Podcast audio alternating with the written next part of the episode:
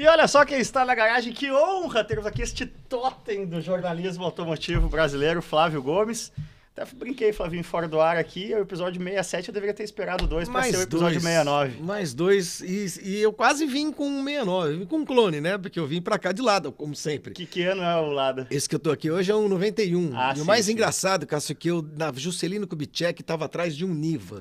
Quer dizer, havia ali uma aberração, uma anomalia estatística na cidade de Exi- São Paulo. existe uma Dois- irmandade entre ladeiros, assim, um Lada vê outro no trânsito. Buzina, buzina, assim. buzina. Não são muitos, né? E, e- e o que a gente vê mais hoje é Niva, né? Mais do que Laika e do que Samara. E Niva ainda faz parte de uma irmandade meio jipeira, assim, Sim. sabe? Tem uns caras que botam umas roupinhas de soldadinho e tal, umas coisas meio estranhas. Mas lado é lada, né? Sim. É, Muita gente nem, nem tem muita noção. Você do- tem os três? Eu tenho os três em, em duplicata. Você tem seis Ladas. Não, eu tenho sete ladas, mas é que eu tenho Alguém duas. tem mais Ladas que você no Tem, Brasil? deve ter, deve ter, não sei, quer dizer, não sei. Mas eu tenho duas peruas, eu tenho dois Laicas, um Samara, um Niva e o meu de corrida, né? Sim. Que é um carro. Que tá voltando, né, a ativa. Voltou, voltou ano passado. Esse ano a gente fez umas corridas, tive problema de câmbio, porque a gente mudou o motor, né? Aquela famoso, Tá com famoso AP. vamos pro AP. Mete um AP aí. Mas o, o câmbio dele não tá aguentando. Então agora nós vamos de AP e câmbio de Chevette. Ah, o, o câmbio era o câmbio original Lada. Câmbio original Lada. Dava cinco voltas. Sim. hum, Era- era torque chamava, demais. Chamava Stalin. né? Coloca o AP que o AP te dá asas, usado até nos foguetes da NASA. Pois é, pois é. Flavinho, é, cara, você, vou aqui rasgar uma seda, porque você queria te chamar de velho. É, Mas sou. mas você é o mentor aí de toda uma geração. É, caras como antes de você o Reginaldo, mas você e, e outros nomes até a gente falou do Fábio Seixas, fora do ar. É, para mim que, que comecei a consumir Fórmula 1 nos anos 80, mas comecei a consumir jornalismo de Fórmula 1 já como um- um- alguém que é, sabia vestir as próprias calças nos anos 90. É, pô, é, a gente acompanhava muito e, e, e aí agora eu já vou começar, porque eu sei que você é um cara provocador e eu gosto de ser provocador também. É, para mim, você é um ícone aí de uma época que talvez esteja em extinção, que é da época que se fazia jornalismo de automobilismo, que eu vejo sendo cada vez menos feito, não sei se você concorda com isso. Como é que você vê assim e como é que você compara o que, que era a rotina ali dos anos 90 com, com o que é hoje? São mundos muito, muito diferentes mesmo, Cássio. É, eu não sei se, é, se, eu, se eu devo apenas concordar ou ah, simplesmente constatar que, de fato, é, jornalismo, o jornalismo como um todo é muito diferente hoje do que era 30 anos atrás. É, isso tem tudo a ver, primeiro, com evolução tecnológica. Claro, se a gente começar aqui a contar como é que se fazia uma cobertura de uma corrida de Fórmula 1 no exterior em 1990, 89. Explica pra molecada aí o que, é um telex. É, Eu vou explicar o que é um telex, o que é uma telefoto. É, parece uma coisa realmente muito distante no tempo, mas não é. Nós estamos falando de três décadas atrás, né?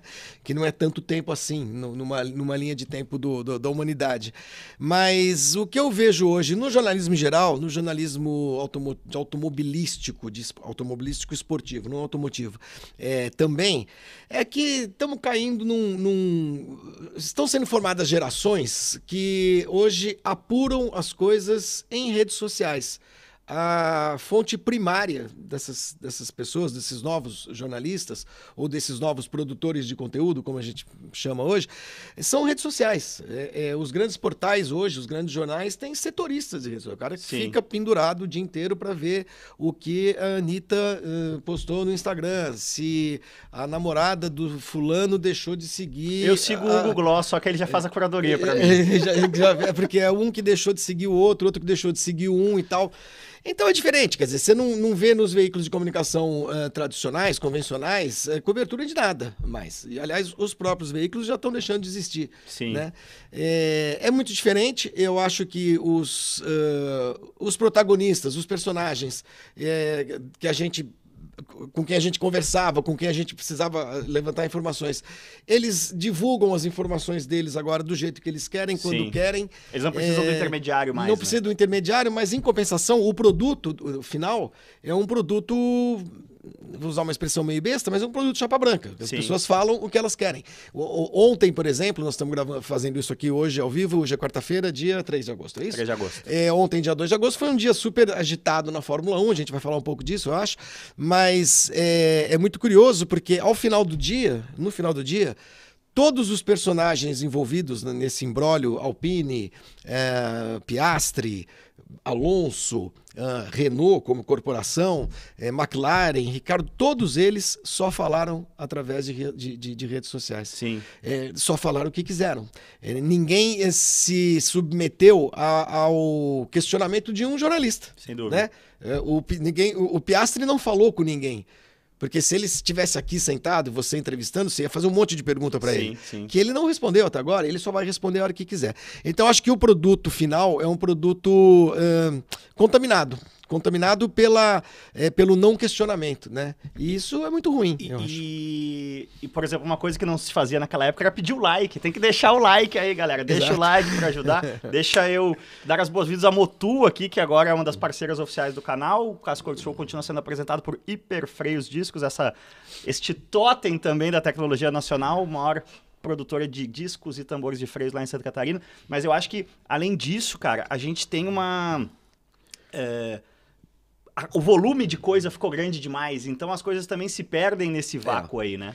Porque o jornalista, Cássio, eu acho que sempre. Você usou a palavra agora do Google Gloss e falou curadoria. O, o jornalista sempre foi uma espécie de curador dos acontecimentos, né? É, é claro que isso acaba depositando no jornalista um- um- um- uma responsabilidade muito grande de ser o cara que vai dizer para as outras pessoas o que é interessante o que não é. Isso vai sempre chegar a- ao, ao consumidor final, a- a- ao leitor, ao ouvinte, ao telespectador de uma maneira meio enviesada. Mas, pelo menos, a gente se preparou para isso. A gente ah, trabalha sobre alguns pilares ah, de, de- de- do ofício que os milhões, bilhões de produtores de conteúdo que, que existem no mundo hoje eh, não fazem. Então, eh, eh, eh, acontecem coisas. ah, eu vou dar um exemplo besta, e talvez eu seja até indelicado, mas e, e nem se trata de A gente adora indelicadeza. Mas, eh, mas acontecem coisas como aconteceu, por exemplo, na transmissão recente da, da Fórmula 1 com o Felipe Jafone, que é um ex-piloto, eh, que já há alguns anos trabalha também como comentarista e que comete uma indiscrição ah, absolutamente dispensável, irrelevante eh, e, e- e quase irresponsável sobre o, o- um piloto e uma menina que esse piloto pegou em São Paulo e tal, não sei o quê. Por que, que ele faz isso? É maldade? Não, não é maldade. Ele não é um cara. O Jafone eu conheço, não é um cara ruim, cruel, maldoso, nada disso faz porque não tem a formação jornalística que nós temos, né? Nós, que eu digo, nós jornalistas, você também.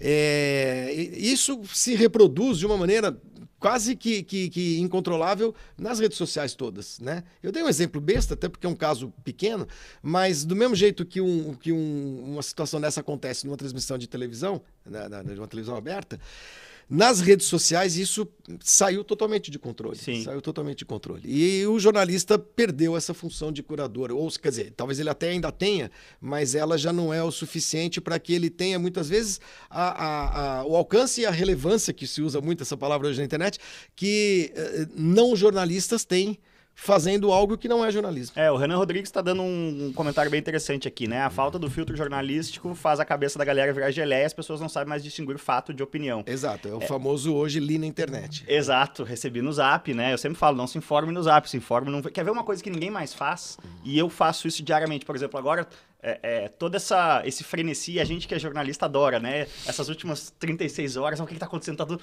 é, dá, dá aquela adrenalina. O, qual é o meu... Que sou um cara de 40 anos, qual é ainda o meu cacoete que eu imagino que o cara que... O bom jornalista hoje de 25 já não tenha. O, o meu processo é, eu, eu fico lá digitando therace.com. Depois eu entro motorsport.com. Depois eu entro grandepremio.com.br.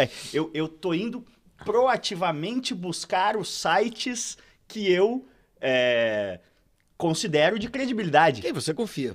É que eu claro. confio. O- Qual é o, o- o mindset normal da galera hoje? É tipo abrir o feed. E aí você tá sendo passivo, você não tá sendo proativo. Então, o feed pode ser o... E aí, às vezes, você seguiu o Zezinho sincerão, porque Sim. ele é engraçado às vezes, mas você começa a confundir, você começa a achar que o peso da informação do Zezinho mesmo. sincerão e do Grande Prêmio é o mesmo, não, o é? mesmo. Não é o mesmo. Não é o mesmo, exatamente. É, exatamente. É, é- credibilidade, né, é algo que se constrói ao longo de muito tempo, né, no- no- na carreira jornalística, mas já não é hoje critério para busca de informações por, por parte da maioria das pessoas. É, a coisa que eu sempre falo, assim, é, e acho que amarra um pouco com o que você citou sobre o Giafone, que é um cara que eu adoro também. É, uma das coisas que o, que o jornalista tem nessa.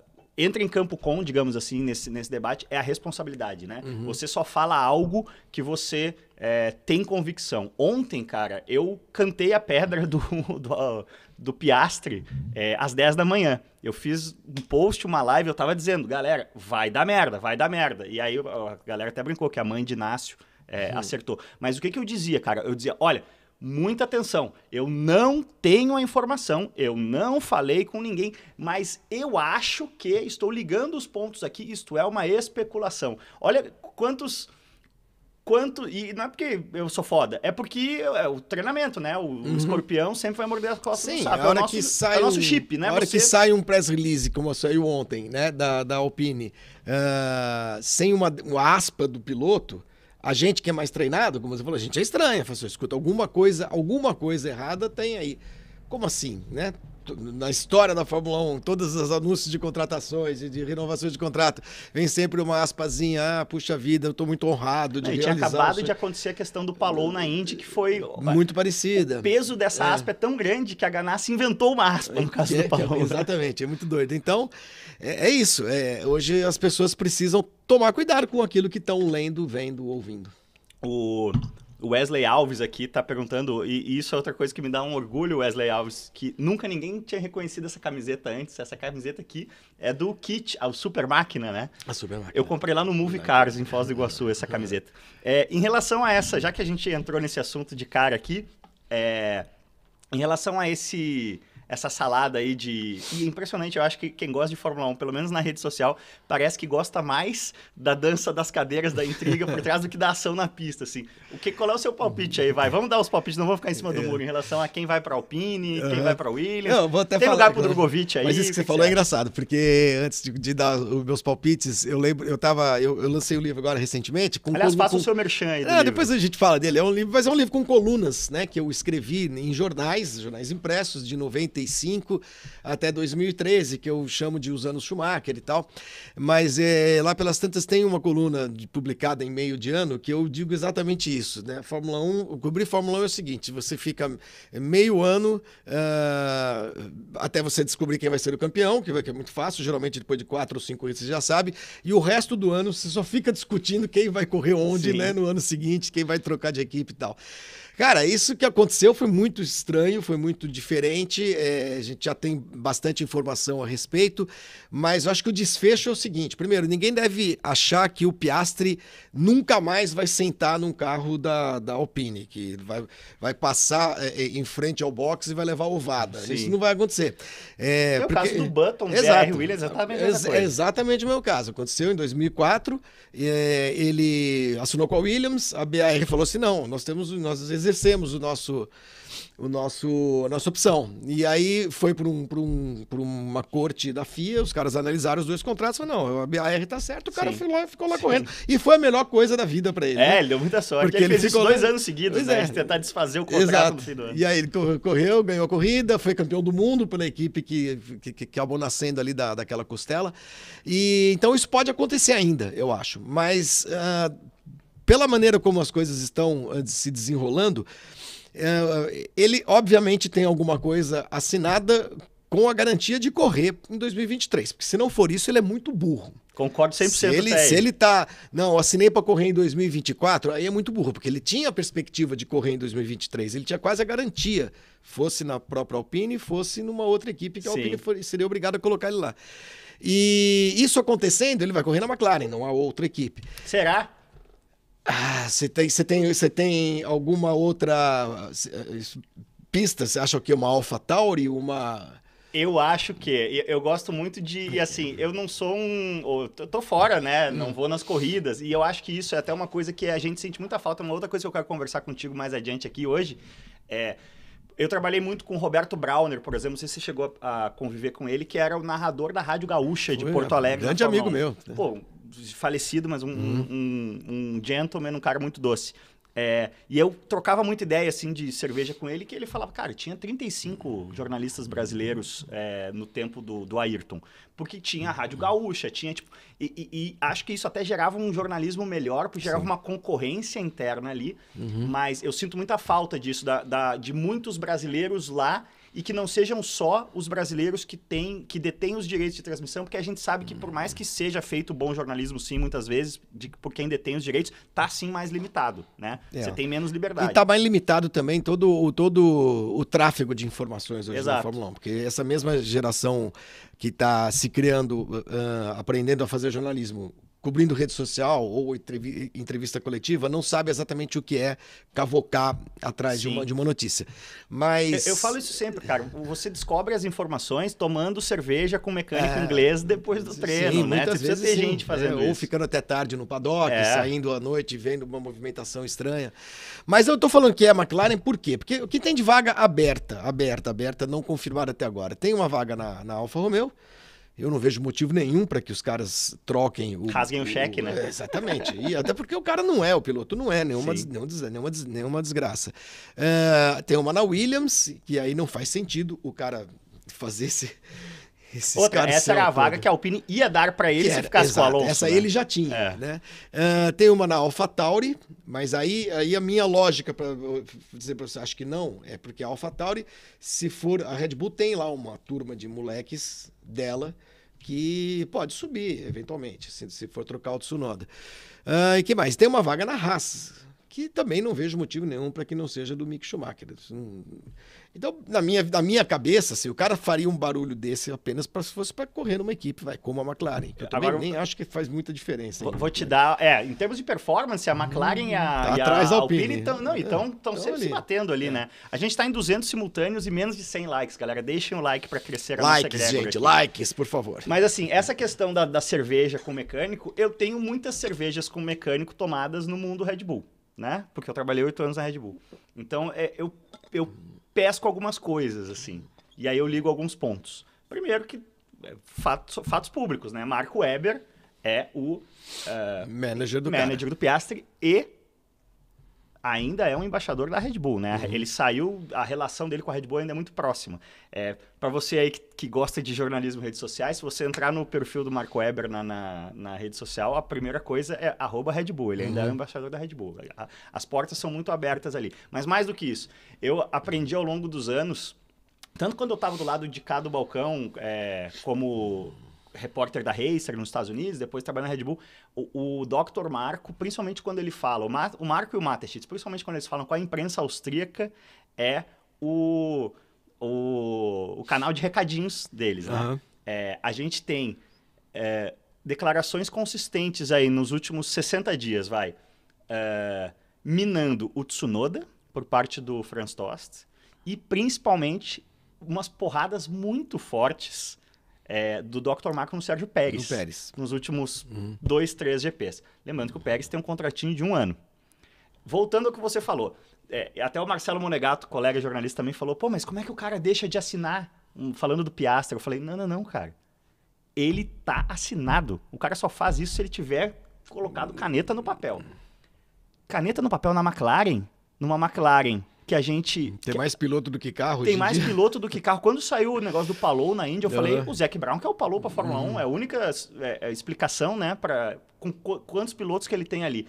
Tem Colton Herta, tem Pato Ward, né? Se ele trouxe o Palou é porque ele quer o Palou na Fórmula 1. Só que assim, ele não resolveu ainda a situação do Ricardo. E o Ricardo já disse, tudo, tu- é- é- isso é uma coisa que a galera tem que sacar também. Muita coisa é dita na entrelinha na Fórmula 1, né? Quando o Ricardo diz, eu vou ficar em 2023, não significa que ele vai ficar em 2023. Significa, vai custar caro para me tirar daqui. Exatamente. É, então, assim, eu acho que o Piastri estar assinado com a McLaren sem essa situação, Ricardo, estar resolvida, É, Me parece de- improvável, é- e aí né? é de se estranhar, claro. É, e, e claro. eu sou, se eu sou Marco Weber, é, é, como manager do Piastri, eu não, eu falo para a McLaren, eu não assino nada enquanto vocês não tiverem certeza absoluta de que Uhum. o Ricardo tá fora. E isso para mim é um anúncio, né? Não é o Zac Brown agora dizendo, não, pode ficar tranquilo que, que, que eu resolvo. Uhum. De modo que o meu cenário profundamente especulativo é AlphaTauri. AlphaTauri em 23 com E- garantia de Red Bull em 24. Aí pode ser. Porque também tem o seguinte: quem é o próximo Max Verstappen? Não que o Verstappen esteja velho, mas o Verstappen já disse que é, gostaria de se aposentar no fim desse contrato, que eu acho que não vai, né? Mas assim, tem que começar a pensar quem vai ser o cara não só que vai. E a Red Bull, ela gosta, o Dr. Marco gosta da filosofia de, de, de criação de piloto e de ser humano dele, é jogar todo mundo no- na piscina de piranha e ver quem nada, né? Aham. Eu acho que eles também, dentro da Red Bull, eles gostam da ideia de alguém começar a esquentar a bunda do Verstappen também, que faz muito tempo que ninguém esquenta, né? Uhum, Pode ser. Tudo isso que você falou faz muito sentido. Faz muito sentido.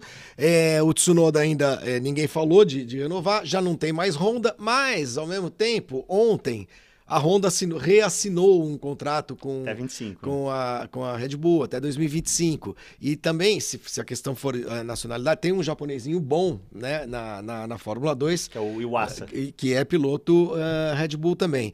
Mas tudo que você falou faz sentido, faz sentido. Eh, Mas no meu cenário, que eu ainda não tinha incluído a, a AlphaTauri, no meu cenário, eh, Ricardo na McLaren e Piastri na Alpine, ou o inverso. Sim. que. Porque Mas você acha que a Alpine tudo- engole essa, essa Cara, pílula amarga precisar, Ricardo se precisar, engole. Se precisar, engole. Se precisar, engole. Até porque a Alpine não tem muito mais eh, opções no mercado. Vai, vai, vai botar quem para correr? Sim. Não tem mais E ninguém. Eu acho até que Que a gente tá falando muito de, assim, de- desse de- de mercado de pilotos, mas na prática, na prática, até agora só abriu uma vaga da Fórmula 1 para 2019, para 2023, né? O, o Vettel que parou de correr. Sim. É a única coisa que aconteceu até agora. E E essa vaga já está ocupada pelo Alonso. Então você tem um buraco na, na Alpine, teoricamente. O Latifi possivelmente vai sair, mas se precisar ele vai lá e compra o Williams inteiro Sim. e corre. É, o, o Tsunoda é essa situação meio nebulosa. E o resto lá na frente é para daqui a alguns anos, né? Sim. O Pérez acabou de renovar o contrato também. Sim, é, coisa- o grande ano que E vai o Pérez dar... fechou para mais dois anos, né? Não, acho que até 24.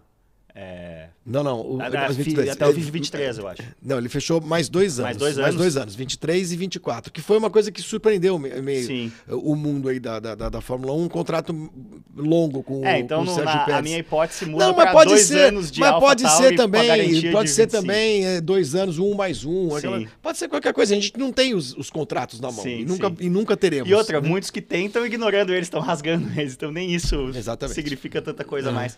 É, você vê algum, alguma possibilidade é, que não seja simplesmente, entre aspas, simplesmente de terceiro piloto para o Drogovic? Ah, olha, ah, mais, do que, mais do que terceiro piloto, não. Não, não há, não há lugar para o Drogovic na Fórmula 1 no ano que vem. É, a não ser que ele, a, a partir da próxima etapa, ele ganhe todas as corridas e se transforme numa coisa assim, escuta, esse cara é um fenômeno, precisamos. De, manda embora o Verstappen e pega Sim. esse cara. É, como, como a gente. O cenário que a gente vê hoje na Fórmula 2 é que tem. Todo mundo que está atrás dele na classificação e perto tem algum vínculo com alguma equipe de Fórmula 1, Sim. já previamente estabelecido. O, a Williams, por exemplo, vai botar o menino Sargent. Logan Sargent para andar em, nos Estados Unidos. Né? É, faz sentido pegar o Drogovic e não o Sargent? Nenhum. Né? Nenhum, porque é um cara em quem eles já estão investindo. E americano. É né? americano, dono- os donos da Williams são americanos, enfim. O Drogovic é um piloto que está fazendo o melhor campeonato dele na Fórmula 2, é, mas ele não é nenhum fenômeno. Mesmo se ele ganhar o campeonato, ele não, não se transformará em um fenômeno. O fenômeno é o Piastri que ganhou no primeiro ano. O cara chega, senta e ganha um campeonato. E no ano, no- no ano anterior a mesma coisa, na Fórmula 3. É, fenômeno que eu digo, é bem exagerando. Então o Drogovic, a, a- a impressão que eu tenho é que ele não chama muito a atenção de ninguém na Fórmula 1 hoje. Mas quando ganhar o campeonato da Fórmula 2, que é bem possível que aconteça, vai chamar. Alguém vai falar, pelo menos no radar de verdade ele entra. Agora, os caras que estão atrás dele já estão com o pezinho. O a, na Sauber, é, os quatro que eu, que eu mencionei, que nem são, nem todos estão bem colocados no campeonato, mas é, um, um outro tem ganhado corrida, é, já estão na Red já estão com a Red Bull. Ah, que, mais? Ele, ele não tá com ninguém. É, eu- eu falei ele não uma- tá com ninguém. Esse que é o problema Assim, nesse é- momento. é- é- co- o grande drama para caras como o Drogovic é que tem pouco carro na Fórmula 1. Exatamente. E as equipes hoje em dia, elas estão... Não tem nenhuma equipe com o negócio do teto orçamentário, da- do sistema de franquia. Não tem mais aquela realidade que a gente tinha até 5, 6 anos atrás, de uma Marúcia ali, que você chegava com o cheque e andava. Ninguém Sim. precisa mais desse Aham. cheque, né? É, então, o, o, os caras. eh, O que o que eu quero dizer com isso? A régua para você impressionar o mundo da Fórmula 1 ficou muito alta, É. muito alta. Então quem impressiona hoje é isso: é, é Piastri, Leclerc, Russell, caras que ganham Fórmula 3 no primeiro ano, ganham Fórmula 2 no segundo ano. Os caras, assim, me colocando com a cabeça de chefe de equipe de Fórmula 1, é, o cara mais impressionante da Fórmula 2 esse ano, para mim, é o Enzo Fittipaldi. Então, eu, eu pegou o quase, pior carro do grid, tá Exatamente. quarto. E tá exatamente fazendo pódio toda hora. Esse realmente é uma grande surpresa. Eu- chama mais atenção do que o, do que o Drogovic. De fato, chama. E, e tem outra coisa, não é só o. o a, a- como, é, como é que é no, no- o sarrafo que está muito alto tecnicamente. Existe esse, essa história corporativa de as equipes investirem em pilotos. E tem diretor que faz isso, tem o cara que escolhe e tal. E esses caras precisam responder alguma coisa. Sim. Não é? É como daqui a, a- a- acaba o ano, o cara da Red Bull, o cara o responsável lá por, por, por, por- subir piloto, vai falar: não, vamos subir o Drogovic. Aí os caras olham para ele e falam: escuta, mas nós botamos um 500 mil nesse, 700 mil naquele, 300 mil no outro. Você tá, tá louco? Né? É, é Precisamos a- justificar esses é o gastos. que o- a própria Alpine está dizendo em relação ao Piastri. Eu já botei, você já fez 2 mil quilômetros de teste aqui Sim, agora, nego. quatro anos com esse, né? Pagando um salarinho, Sim. comprando croissant, dando né, o iogurte gostosinho. Precisa O iogurte tá caro, Eu- tá difícil o iogurte hoje em dia, Flavio. Não é? É, é, cara, uma coisa, o, o livro, você lançou, relançou agora o livro do Gerd também, do, do É, Trabant, esse na né? verdade é uma segunda. eh, Tinha esgotado, né? Sim. Esse livro tinha Pô, esgotado bom. e, e a gente lançou uma nova tiragem. É, é, e em relação ao Schumacher, cara, e onde é que a galera encontra, aliás, ambos? Ah, na, no site da, da editora. Eu só tô fazendo venda. Não, você não encontra mais livraria, você não encontra mais nada. E nem na Amazon, porque eu não vou dar dinheiro pro. pro- como é que chama o cara? lá? Jeff O Bezos. Não, é no site da Gulliver Editora. Gulliver Editora com dois, dois Ls.com.br. Temos a maioria Você viu o exclusivos tá meme do. Porque vazaram na mesma semana fotos sem camisa em lanchas do Jeff Bezos e do Elon Musk, É. né? O Elon Musk branco, assim, mas dessa cor aqui, gordo, e o Jeff Bezos tá todo sarado, musculoso, cara. Pô, onde você investiria as suas ações? Pô, eu quero ações do Elon Musk, cara. Esse cara tá aí, enfurnado no escritório trabalhando. Pois é. Mas, Fabinho, é, assim, uma, uma coisa que, que você teve esse privilégio aí foi de acompanhar muito de perto os anos Schumacher. É, é, para mim, eu sempre falo assim, pô, você quer comparar quem foi o maior de todos os tempos? E essa é sempre uma discussão. Acho que depois do Silly Season é, é a segunda É a discussão segunda. mais saborosa de rede social é quem foi o maior, quem é melhor que quem. Dá pra comparar o Hamilton com o Senna, né? Eu falo, tem muita gente que, quer, que usa os- esse argumento que eu acho furadíssimo, que é, não dá pra comparar eras diferentes. Claro que dá pra comparar eras diferentes. A gente não pode comparar o Pelé com o Neymar? Claro que dá. Claro. Como é que tu compara? O que, que foi o Pelé em relação aos seus contemporâneos, o quão dominante ele foi, e o que, Exato. que é o Neymar em relação aos seus contemporâneos, o quanto dominante ele é. Fica claro que o Pelé foi maior que o Neymar. Sim. Então, para mim, o, o, o- o automobilismo é a mesma coisa. É, E o Schumacher, para mim, é o cara que talvez. Aí com fãs já é um pouco mais difícil, porque a gente não lia os jornais da época, mas a gente sabe os números, a gente viu os filmes tudo mais.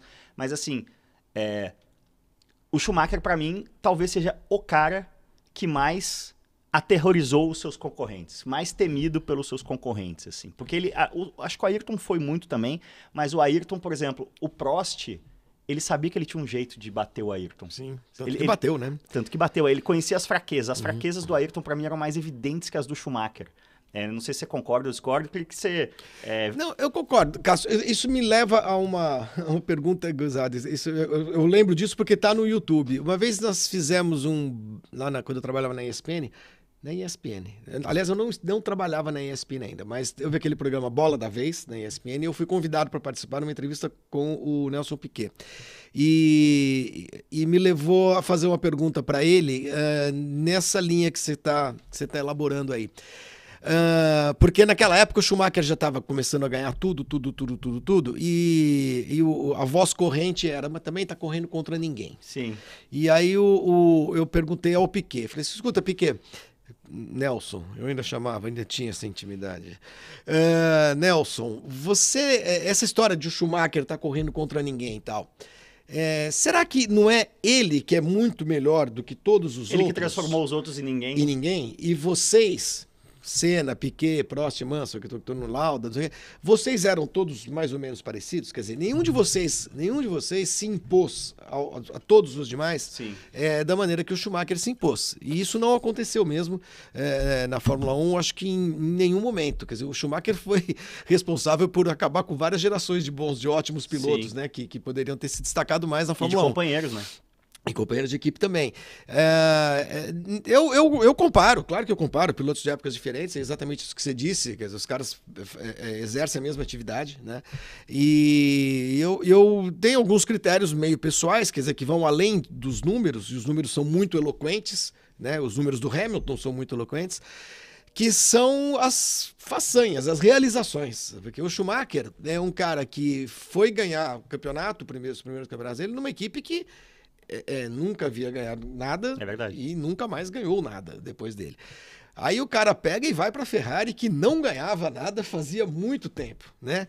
E aí apanha em 96, apanha em 97, apanha em 98, apanha em 99, quer dizer, são quatro anos que ele fica lá. 99, se não é a perna, 99, muito possivelmente teria sido campeão. Ele teria sido campeão, mas quebrou a perna. Quer dizer, em 96, 97, 98, quatro anos, ele ficou ali, um cara bicampeão, talentosíssimo, né?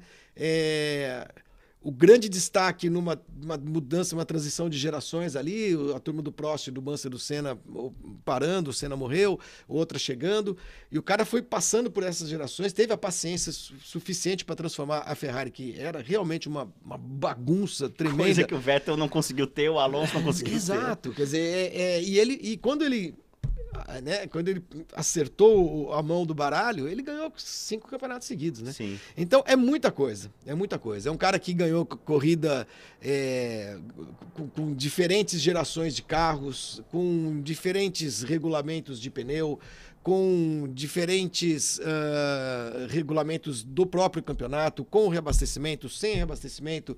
Com mudanças com, desenhadas especificamente para. Uma delas que. A pontuação, por exemplo. A, com pontuação diferente, com proibição de troca de pneu. Imagina, em 2005 os caras proibiram trocar pneu. Porque o cara ganhava a corrida com quatro paradas. Como ganha de quatro paradas? Sim. Ganha, porque o Ross Brown chegava para ele e falava: você vai ter que fazer 13 voltas em 1, 22 e 4.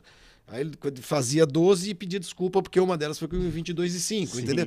Então ele era realmente uma máquina de correr. Ele, ele, ele, o cara que mais me lembra ele hoje, na verdade, é o Verstappen. Assim. É uma máquina de pilotar. Cara. Sim. É, um, é, um é o que o Verstappen que... fez na Hungria foi, foi schumacheriano, foi, né? Foi, foi. Ele é, ele, é, ele é feito do mesmo material, assim, Sim. sabe? É, assim como o Hamilton. O Hamilton, só que o Hamilton, talvez pela personalidade do Hamilton ser tão distinta, né?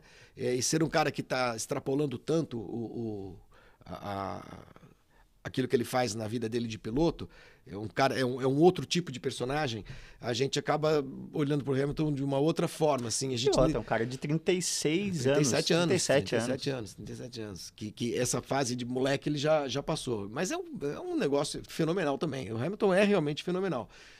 E, e, fenomenal como foi o Nico Rosberg quando ganhou sim, dele, que eu sim. acho um negócio incrível. Não, que ninguém conseguiu ganhar de um heptacampeão. Né? E ele ganhou com o mesmo carro. O lá. Nico Rosberg cravou dois caras com o mesmo carro, o Lewis Hamilton e o Michael Schumacher. Esse cara dorme muito tranquilamente. É por isso que ele parou de correr. Quando ele ganhou a segunda, ele falou: minha, minha montanha eu já escalei. Sim, entendeu? sim. Tá não, não tinha. É, é, isso. É, o cara é, chegou no topo do Everest com o último bafo de oxigênio e falou: Não, agora deixa eu descer, não quero mais saber de montanha. Que Chega isso? disso aí.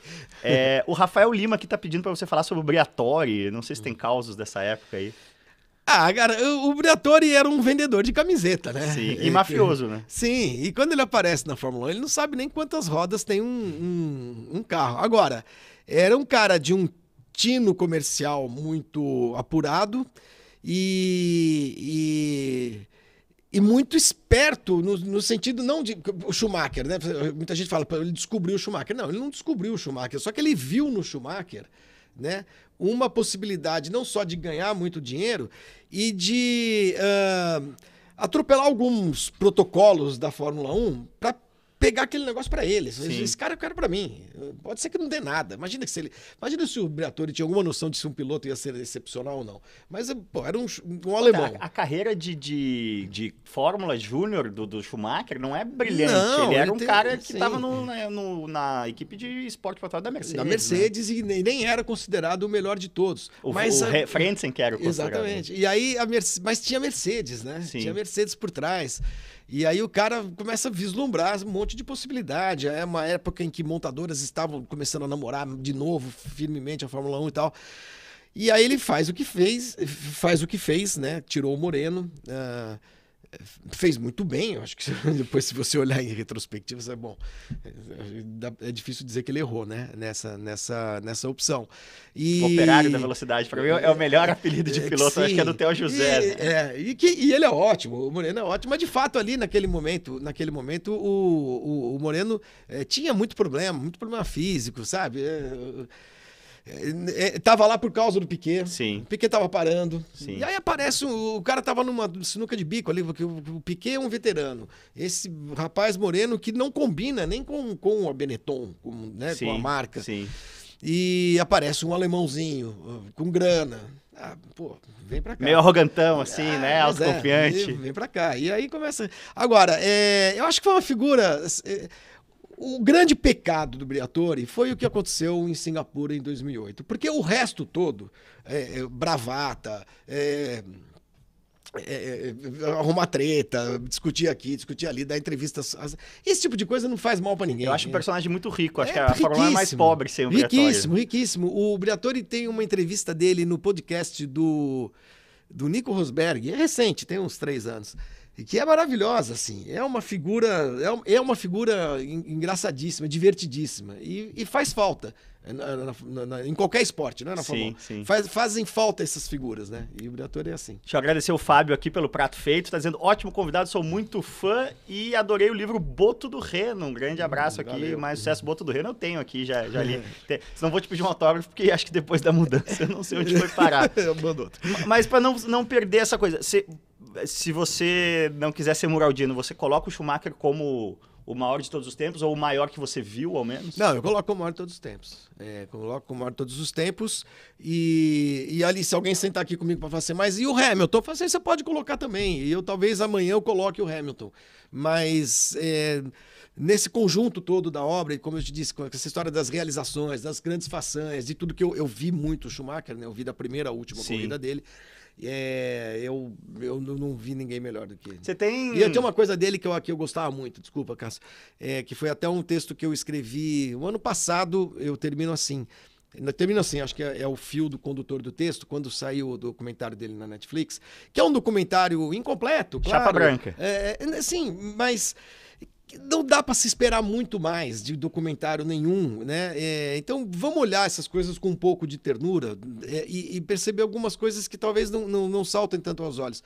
O Schumacher era um cara que estava sempre sorrindo. Isso era uma coisa que me, me, me encantava nele. Porque Sim. ele tinha uma fama aqui no Brasil. Uma fama não, é fama, é, era uma fama. Colou uma imagem muito injusta nele. Colou-se né? uma imagem muito dura, muito injusta, muito sacana, muito ressentida, né? É, porra, a história do Schumacher é, é maravilhosa. É. é. um menino pobre, entendeu? Que virou é. Cinderela e, e não deu meia-noite. E, aí, é, e, e aconteceu, aconteceu, o que aconteceu com ele, tá nessa Sim. situação que ele tá. Mas eu nunca vi o Schumacher sem estar sorrindo. Sim, é um cara que claramente é, é... É, o, o, Diogo da Silva Lima aqui, obrigado pelo café, falando. Bom, você tá feliz de falar em futebol, seu time tá bem, né? Porque está numa, tá numa ascendente. Estamos em viés de alta. É, o, meu, o meu tá em viés de baixo. é, mas o, o, Schumacher, cara, primeiro, o documentário é muito saboroso pelo mesmo motivo, o documentário Cena é um documentário bem melhor do ponto de vista de, de obra de arte, né? Uhum. Mas, assim, ambos têm um grande mérito, que é a escarafunchada de imagens perdidas. Você vê ali, sei lá, o primeiro treino de, de Jordan. Jordan Silverstone. Alguma é. imagem, é. cara, da TV local lá de ó, Northamptonshire, umas coisas que você vê assim. A, a, a... E é isso, um cara muito. É pleno, assim, muito satisfeito de estar tá fazendo o que faz, né? Eu estava tendo essa é, conversa com a minha excelentíssima Roberta, um beijo, está chegando daqui a pouco, espero que com jantar. é, e ela, pô, mas por que que o por que que o Vettel parou e o Alonso continua? É, afinal, o Vettel é mais novo, né? E o Alonso é mais velho. E, e eu, uma das minhas músicas preferidas e, e explica muito sobre Schumacher e, e sobre é, essa dicotomia aí Alonso Vettel, que é Satisfied Mind do, uhum. do Johnny Cash. É, o Vettel é um cara satisfeito, é um cara de bem com a vida. O Vettel é um cara que assim, quando ele põe a cabeça no travesseiro, ele quer saber, no fundo, no fundo, O Hamilton era melhor que eu, um pouquinho melhor na cabeça dele, né? O Alonso talvez um pouquinho melhor que eu também. E eu cravei eles várias vezes. Eu ganhei quatro títulos. É... Puta, que sorte que eu tive. Puta, que, que, que, que coisa, que privilégio que foi a minha carreira na Fórmula 1.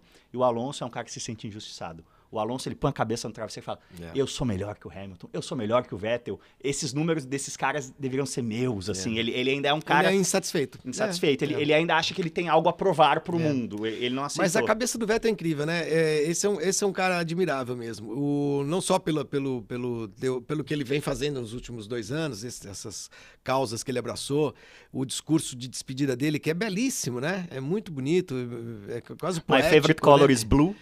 É, eu gosto, do- eu gosto de pão fresco e gosto de chocolate. E não é só isso, mas aí é, surgiram várias imagens um pouco mais eh, antigas do Vettel também agora, na semana passada. E uma delas é muito legal. Quando ele ganha o título de 2013, é, tem um rádio dele. Pô, ele era um garoto, hein, cara? Nós estamos falando de nove anos atrás. Ele tem 35, ele tinha 26. Thank you, boys. Unbelievable. No primeiro. É, é. mas no, no, no- no último ele diz o seguinte, ó, mais por, por cima. É, pessoal, ah, vamos aproveitar esses, esse momento, esses dias que a gente está vendo. Isso, isso não é eterno. Fala.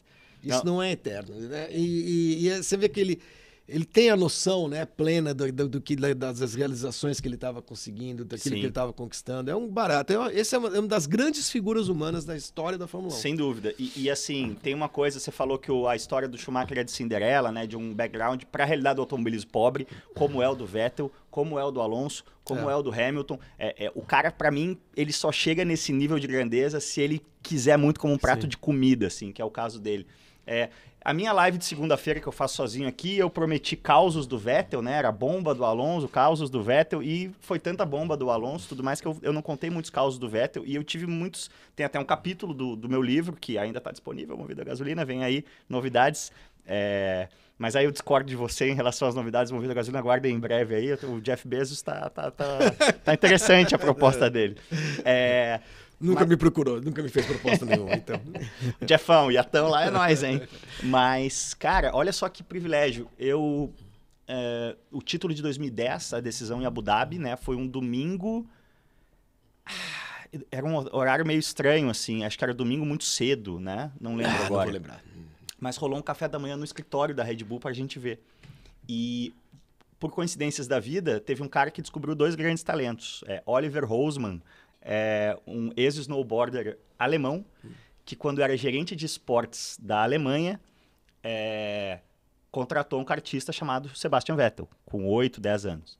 Muitos anos depois, como diretor de marketing América Latina da Red Bull, ele promoveu um outro grande talento, Cássio Cortes. Então, você vê que o cara tinha ali o, o O olhar, o olhar, o olho clínico. Aham. Mas então eu vi a corrida com o Oli. O Oli é uma lenda no mundo Red Bull, até por isso, né? Tu imagina, tu é o cara que assinou o Vettel quando ele tinha 8 anos e o cara deu um título de Fórmula 1 Aham. pra marcas de bebida. É um negócio Sim. inconcebível.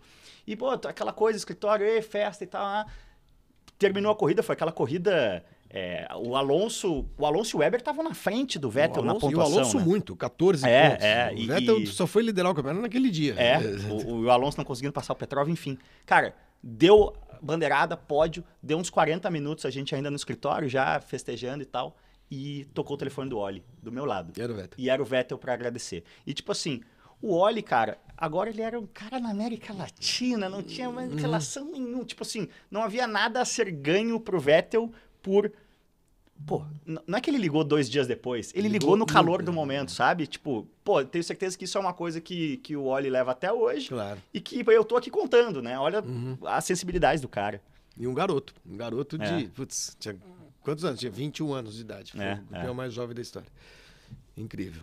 É, esse, esse rapaz realmente é, é muito especial. Muito especial. O Schumacher treinando com Ferrari à noite foi animal. Tem uns causos aí, muita gente, galera falando do Schumacher. É, muita gente dizendo, não, o Schumacher ganhou títulos porque foi favorecido. Tem muito essa. Colou essa imagem de, de- Usando uma expressão forte, como se o Schumacher tivesse uma certa culpa pela morte do Ayrton, né? Culpa pela morte do Ayrton, culpa por ser, por massacrar um piloto brasileiro em- em- nos anos em que eles foram companheiros de equipe. Não tem culpa nenhuma. O, o Ayrton massacrava os companheiros de equipe Sim. dele e nem por isso a gente é proibido de entrar na Áustria, entendeu? Sim.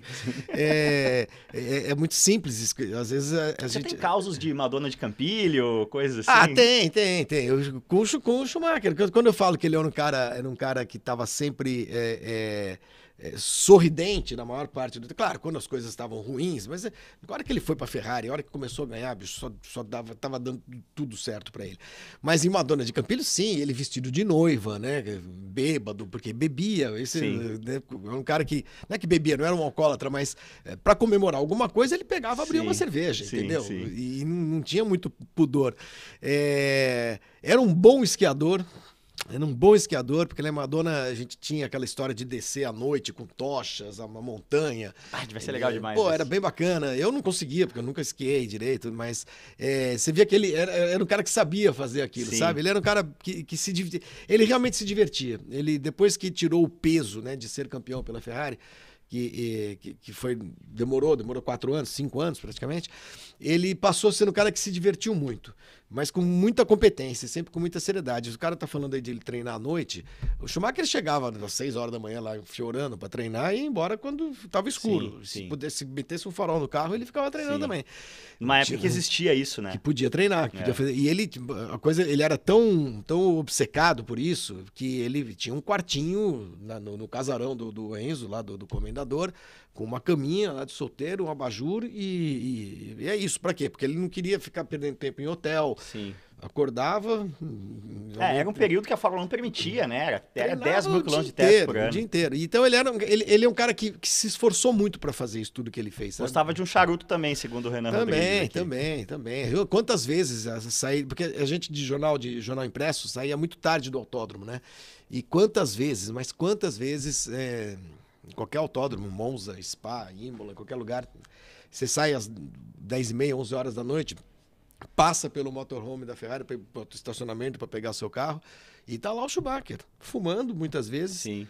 Mas tá lá até o fim. Charuto ou cigarro? Cigarro, já Cigarro, vi um fumando cigarrinho- também, cigarrinho também, também, fumava. Mandava um pigas. E, e charuto era meio que naquela coisa, Sim. meio do, pra, pra comemorar título e tal, né? Mas ele fazia isso, numa boa, né? O que, que você. Gente óbvio como que a gente. É tudo especulação, assim, mas o que, que você acha que é o estado dele hoje, assim? Ah, cara, puta, não sei, cara. É, eu, eu tenho medo que a próxima notícia real, verdadeira e concreta que a gente vai receber dele é que ele morreu. Você sabe? acha?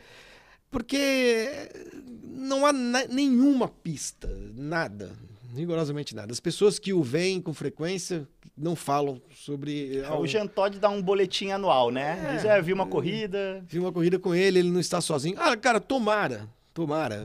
Quem sou eu? Mas sim, tomara que ele, ele tenha ah, algum tipo de consciência ah, suficiente para ver o filho dele correndo, para demais, né?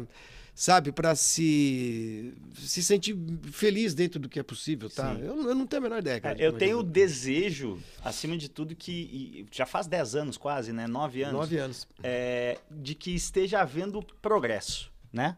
E, e acho que é isso que mantém a família e todo mundo engajado, entendeu? Pô, sei lá, 10 anos atrás o cara não conseguia coisa, sei lá, de repente hoje ele consegue erguer o tronco sozinho, sei lá, tô especulando. Mas eu acho que a minha, a minha, o meu- é, é desejo, né? Não é informação, é, que exige, exige algum tipo de Eu progresso. espero que sim, espero que sim. É, tomara que sim e que não esteja sofrendo e que tenha é, noção do que que- do que está acontecendo no mundo é, de uma maneira que lhe deixe feliz dentro dessas possibilidades. É, mas é difícil, cara, é difícil falar disso. Sim, Porque pode ser também que ele esteja numa cama inconsciente há 10 anos, Sim, entendeu? sim, e a gente sim. não sabe. é. Flavinho, vou ter que aqui a, a, a voz do povo é a voz de Deus. Manda. Dezenas de comentários pedindo pra você falar da tartaruga. Eu vou adiantar uma coisa sobre essa história. Eu estava lá. eu tava tava, lá. e te digo mais, eu tava na segunda ou terceira fileira, eu vi tudo de camarote. Cara, é isso- por causa dessa história aí, o, o, o Barrichello ficou. Quantos anos? Foi, foi em 2006, né? Ele ficou até 2021 sem falar comigo. sem nunca- É, mas é uma, é uma besteira do Rubinho, total. É, porque você estava lá, então você viu o que aconteceu. Então, para quem não sabe o que aconteceu, em 2006, última corrida do Schumacher, aqui no Brasil, era a despedida dele. Eu já havia alguns anos, eu era o cara que, que fazia a, a apresentação de uma coletiva. ah, tradicionalíssima, né? Que começou lá nos anos do Senna, era a coletiva da Malboro, né? De, de quinta-feira do, do, da véspera do Grande Prêmio do Brasil. E ao longo dos anos foi mudando, mudando, e era a coletiva meio que da Ferrari, porque também a Malboro ficou só com a Ferrari e já não era nem Malboro, era Shell.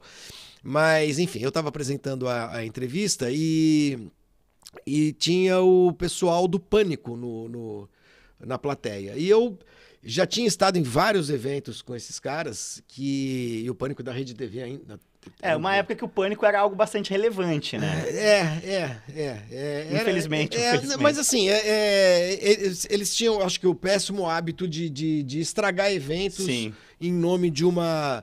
É, de, um, de, um, de um humor sem limites.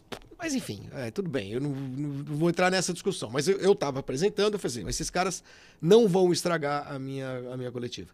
Então, é, o menino que era o Vesgo, pode ser? Vesgo. Ele, a entrevista rolando, sendo conduzida, eu, eu e o Schumacher, é, e ele toda hora levantando a mão para pedir para perguntar, e eu, falava, calma, calma, calma. Quando deu a hora, era, era a última pergunta, era só o Schumacher? só o Schumacher, era eu e o Schumacher, éramos eu e o Schumacher. Quando era a última pergunta, era a hora da última, que aquilo é tudo cronometrado e tal. Eu falei assim, agora você faz a sua pergunta. É, aí, eu isso eu lembro direito, ele, ele, ele se apresentou como não sei o nome dele, repórter Vesgo, mas não era isso que ele falou. Fulano de tal, do. E ele disse o nome de um programa, primeira leitura. Acho que existia um programa na rede. Fulano da primeira leitura, Rede TV. Eu, eu achei engraçado. E ele fez uma ótima pergunta. Ótima pergunta. Você lembra qual era? Sim, claro que eu lembro. Ele perguntou assim: Schumacher, é, você vai parar de correr domingo. Segunda-feira, quando você acordar, se você acordar, sair do. do for no eu banheiro, lembro disso. Agora se você olhar no espelho e você ver que é o Rubens Barrichello, o que, que você faz? É, eu, aí eu traduzi a entrevista para o Schumacher, o Schumacher riu. Ele só fez, fez assim, assim. Só o gestual, e né? só, e acabou. E eu agradeci. Que ele tinha é, Sim, acabou a entrevista, acabou, acabou, acabou o evento. Tá? Aí todo mundo bate palma, tá, dá risada, não sei o quê. Aí uh, eu me levanto, o Schumacher levanta. E o Vesgo começa a gritar, feito um louco lá no meio da. Ele estava no fundo do auditório, falando: Schumacher, Schumacher, eu tenho um presente para o Schumacher, para o Schumacher. Aí eu, eu tô, já estou lá embaixo, ele chega, ele vem com, com, com a tartaruguinha na mão uh, de plástico e fala assim: é um presente para o Schumacher, você entrega para ele, deu, deu na minha mão.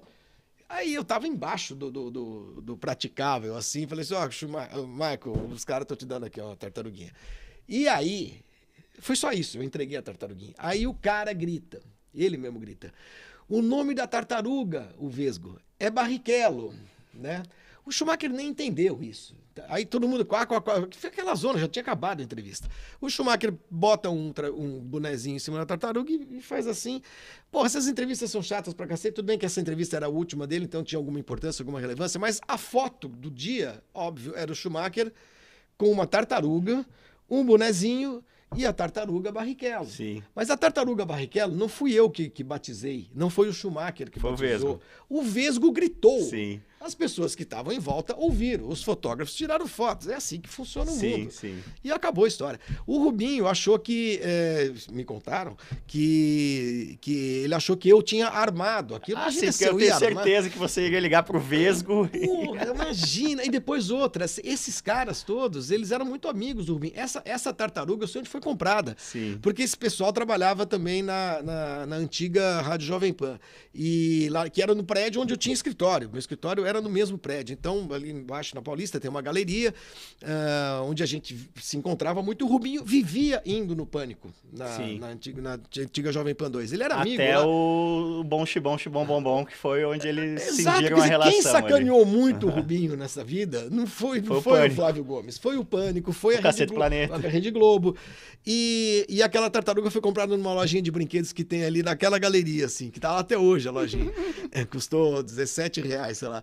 É, mas não fui eu, claro. Se eu ia, cara, eu com, com um site, com rádio, com não, televisão, a eu semana, eu preocupado em arrumar uma tartaruga. A semana de GP Brasil, nessa época, para os jornalistas trabalho, era uma semana comumente de piripaques. Uhum. Porque é, era uma carga de trabalho imensa, pressão, sim, sem sim. dormir e tal. A última coisa que as pessoas. Imagina. E aí o Rubinho achou que eu armei aquilo, que eu, que eu eu não tenho nada a ver com essa história. Sim, dizer, tá? sim. Eu- a única coisa é que eu, eu estava lá e fui eu que entreguei a tartaruga, que ainda não se chamava Barrichello, eu entreguei ao, ao Schumacher. Não, e é uma coisa. é, galera, a gente tá chegando em 400 simultâneos, mas tem 150 pessoas devendo like. Deixem o like. Ou não estão gostando de mim, eu...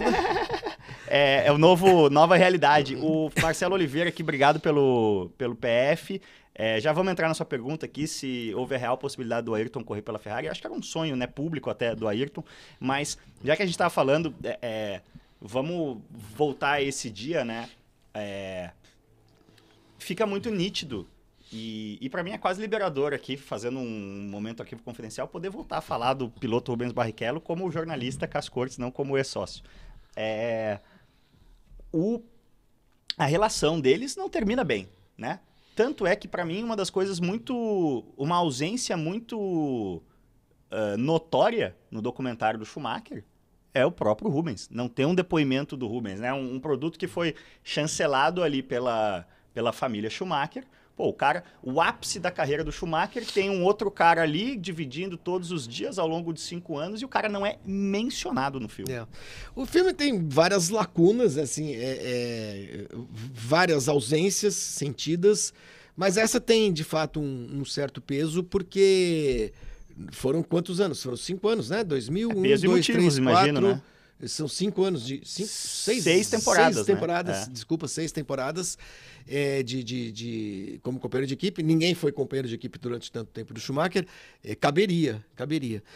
Mas o, o Rubinho nunca, sei lá, a sensação que eu tenho é que acho que ele nunca realmente nunca gostou muito do Schumacher. É, o Schumacher na, na real, assim, não ligava muito pro Rubinho.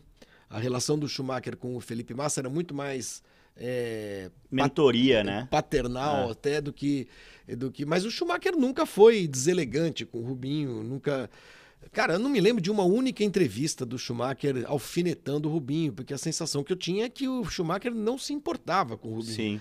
né e foi se importar naquela corrida da Áustria que, que de 2002 que fez 20 anos agora que eu acho que todo mundo fez besteira todo mundo inclusive o Schumacher né não devia ter ganhado com ele tinha tinha é, é, é, é, peito suficiente posição suficiente para chegar para os caras no rádio e falar escuta bicho, Sim. dá um tempo né Ou quando o outro cara tira o pé, ele também tira o É, pé, né? Tira o pé, não, não, não vou fazer isso, entendeu? Sim. Ele, ele poderia ter resolvido isso, né? É, mas foi, foi igualmente bobo, infantil e tudo. Mas eu não me lembro de ver o Schumacher ah, ah, falando mal do Rubinho. E o Sim. Rubinho tinha uma- um, um, um péssimo hábito de muitas vezes, muitas vezes, com muita frequência, é, e de uma maneira não muito sutil, porque o Barrichello não é exatamente uma pessoa muito sutil, de, de, de alfinetar o- o- o- a equipe e o Schumacher, como se realmente alguma coisa ali dentro estivesse sendo feita para prejudicá-lo, o que é uma insanidade, gente. Você tem um piloto como o Schumacher, né, uma equipe funcionando do jeito que funcionava, ganhando o campeonato, ganhando corrida, ganhando título. Para que que alguém vai se preocupar? Ah, alguém acorda e fala assim, hoje o que, que nós vamos aprontar pro Rubinho? Sim, sim. Né, Não, não, não, tinha nenhum... Qual, tar- qual comediante eu vou ligar pra trazer uma tartaruga de Pois plástico? é, pois é, pois é, pois é.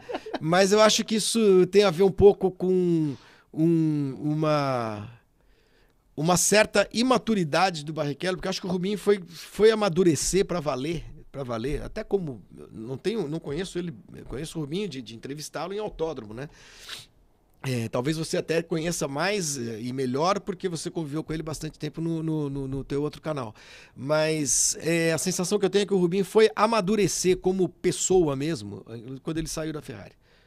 É, acho que quando começou a. a- quando enfrentou uma, uma realidade diferente, entendeu? Daquela que ele era muito incômoda. né? Sim. Perder, perder, É, perder, o- perder. um cara que eu gosto muito que é o Gary Anderson, né? Que foi. É, é o cara que desenhou o carro de Fórmula 1 mais bonito de todos os tempos pra mim, que é a Jordan de 91.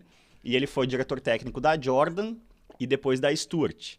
É, e ele. Mais de uma vez eu já vi ele fazer esse paralelo é, sobre a dupla Barrichello e Irvine, que ele teve na Jordan, e a dupla Ralf Schumacher e Fisichella, que ele também teve eh, na, Na Jordan. na Jordan, depois numa Jordan mais competitiva, né? E ele, ele traça exatamente o mesmo paralelo, eh, que é o seguinte, ele diz, talento, Barrichello maior que Irvine, Fisichella maior que Ralf Schumacher. É, chega na sexta-feira na pista, Barrichello e Fisichella. É, não, você viu o que, que saiu na imprensa? E, nananana, e assim, completamente afetados por coisas externas, Aham. enquanto Irvine e Ralf Schumacher sentavam no carro, aceleravam. Tipo, não deixavam o, o extra-pista abalá-los, Uhum, digamos é. assim. E no fim das contas, o que, que ele quer dizer com isso? É, é essa diferença de caracter- característica psicológica fazia com que ambos se equiparassem. Ou, mais do que se equiparassem, né? Se a gente for ver o que a- a- o pareamento Barrichello e Irvine na, na, A Jordan? na Jordan levou a Irvine para Ferrari. Sim, não, Rubinho. E o pareamento Ralf Schumacher e Fisichella na Jordan levou Ralf Schumacher para Williams, né? Não, Fisichella. É, é, quem- Exato. é, a, a força mental de pilotos, teoricamente, na visão do Gary Anderson, com talento menor, fez a diferença na Fórmula 1. É. Eu, eu, eu acho que a favor do, do Barrichello, a gente pode incluir ali a, a morte do Senna, a, a favor do Barrichello, para explicar um pouco o, o- como foi tumultuado esse, esse processo de amadurecimento do, do Rubinho, né? É, a morte do Senna, como aconteceu, ele, ele recém-amigo do, do, do- Eram recém-amigos mesmo, né? Da- Sim. é, da- depois de uma viagem que é muito marcante para a vida do Barrichello No Japão, né? Ah, e perde um pouco o chão, sabe? Perde, além de perder o, o- o- uma referência ah, ali no meio, no ambiente, no paddock e tal, ele é imediatamente ah, alçado a uma condição de sucessor em, em algum momento, porque aqui no Brasil o país vinha de 20 anos de, de títulos, vitórias vice-campeonatos. De 72 até o Senna morrer, foram oito títulos mundiais, quantos? Seis vices. É, isso- é, o, o que eu sempre falo é o seguinte: a seleção brasileira foi campeã do mundo em 70 e só voltou a ser campeã do mundo em 94. Isso. De 72 a 91, ou seja, no nadir do futebol brasileiro em Copas do Mundo, o Brasil ganhou 72 a 91, são 19 anos, o Brasil ganhou 8 títulos. Então, grosso modo, ano sim, ano não, o Brasil era campeão na Fórmula E 1. ganhava corrida todo ano. É, né? enquanto o futebol estava na. Exato, na isso jossa. coi- coincidiu, né? esse, esse momento é, muito bem sucedido dos brasileiros na pista com um, um mau momento do futebol. Então você junta um monte de coisa. O Rubinho era muito novo, né, gente? O Rubinho de 72, ele ele, o Senna morreu, ele tinha 21 anos. 21, ele fazia 22 é, em- no final de maio, né? Ele é do dia 23 de maio, que é o dia da tartaruga, inclusive.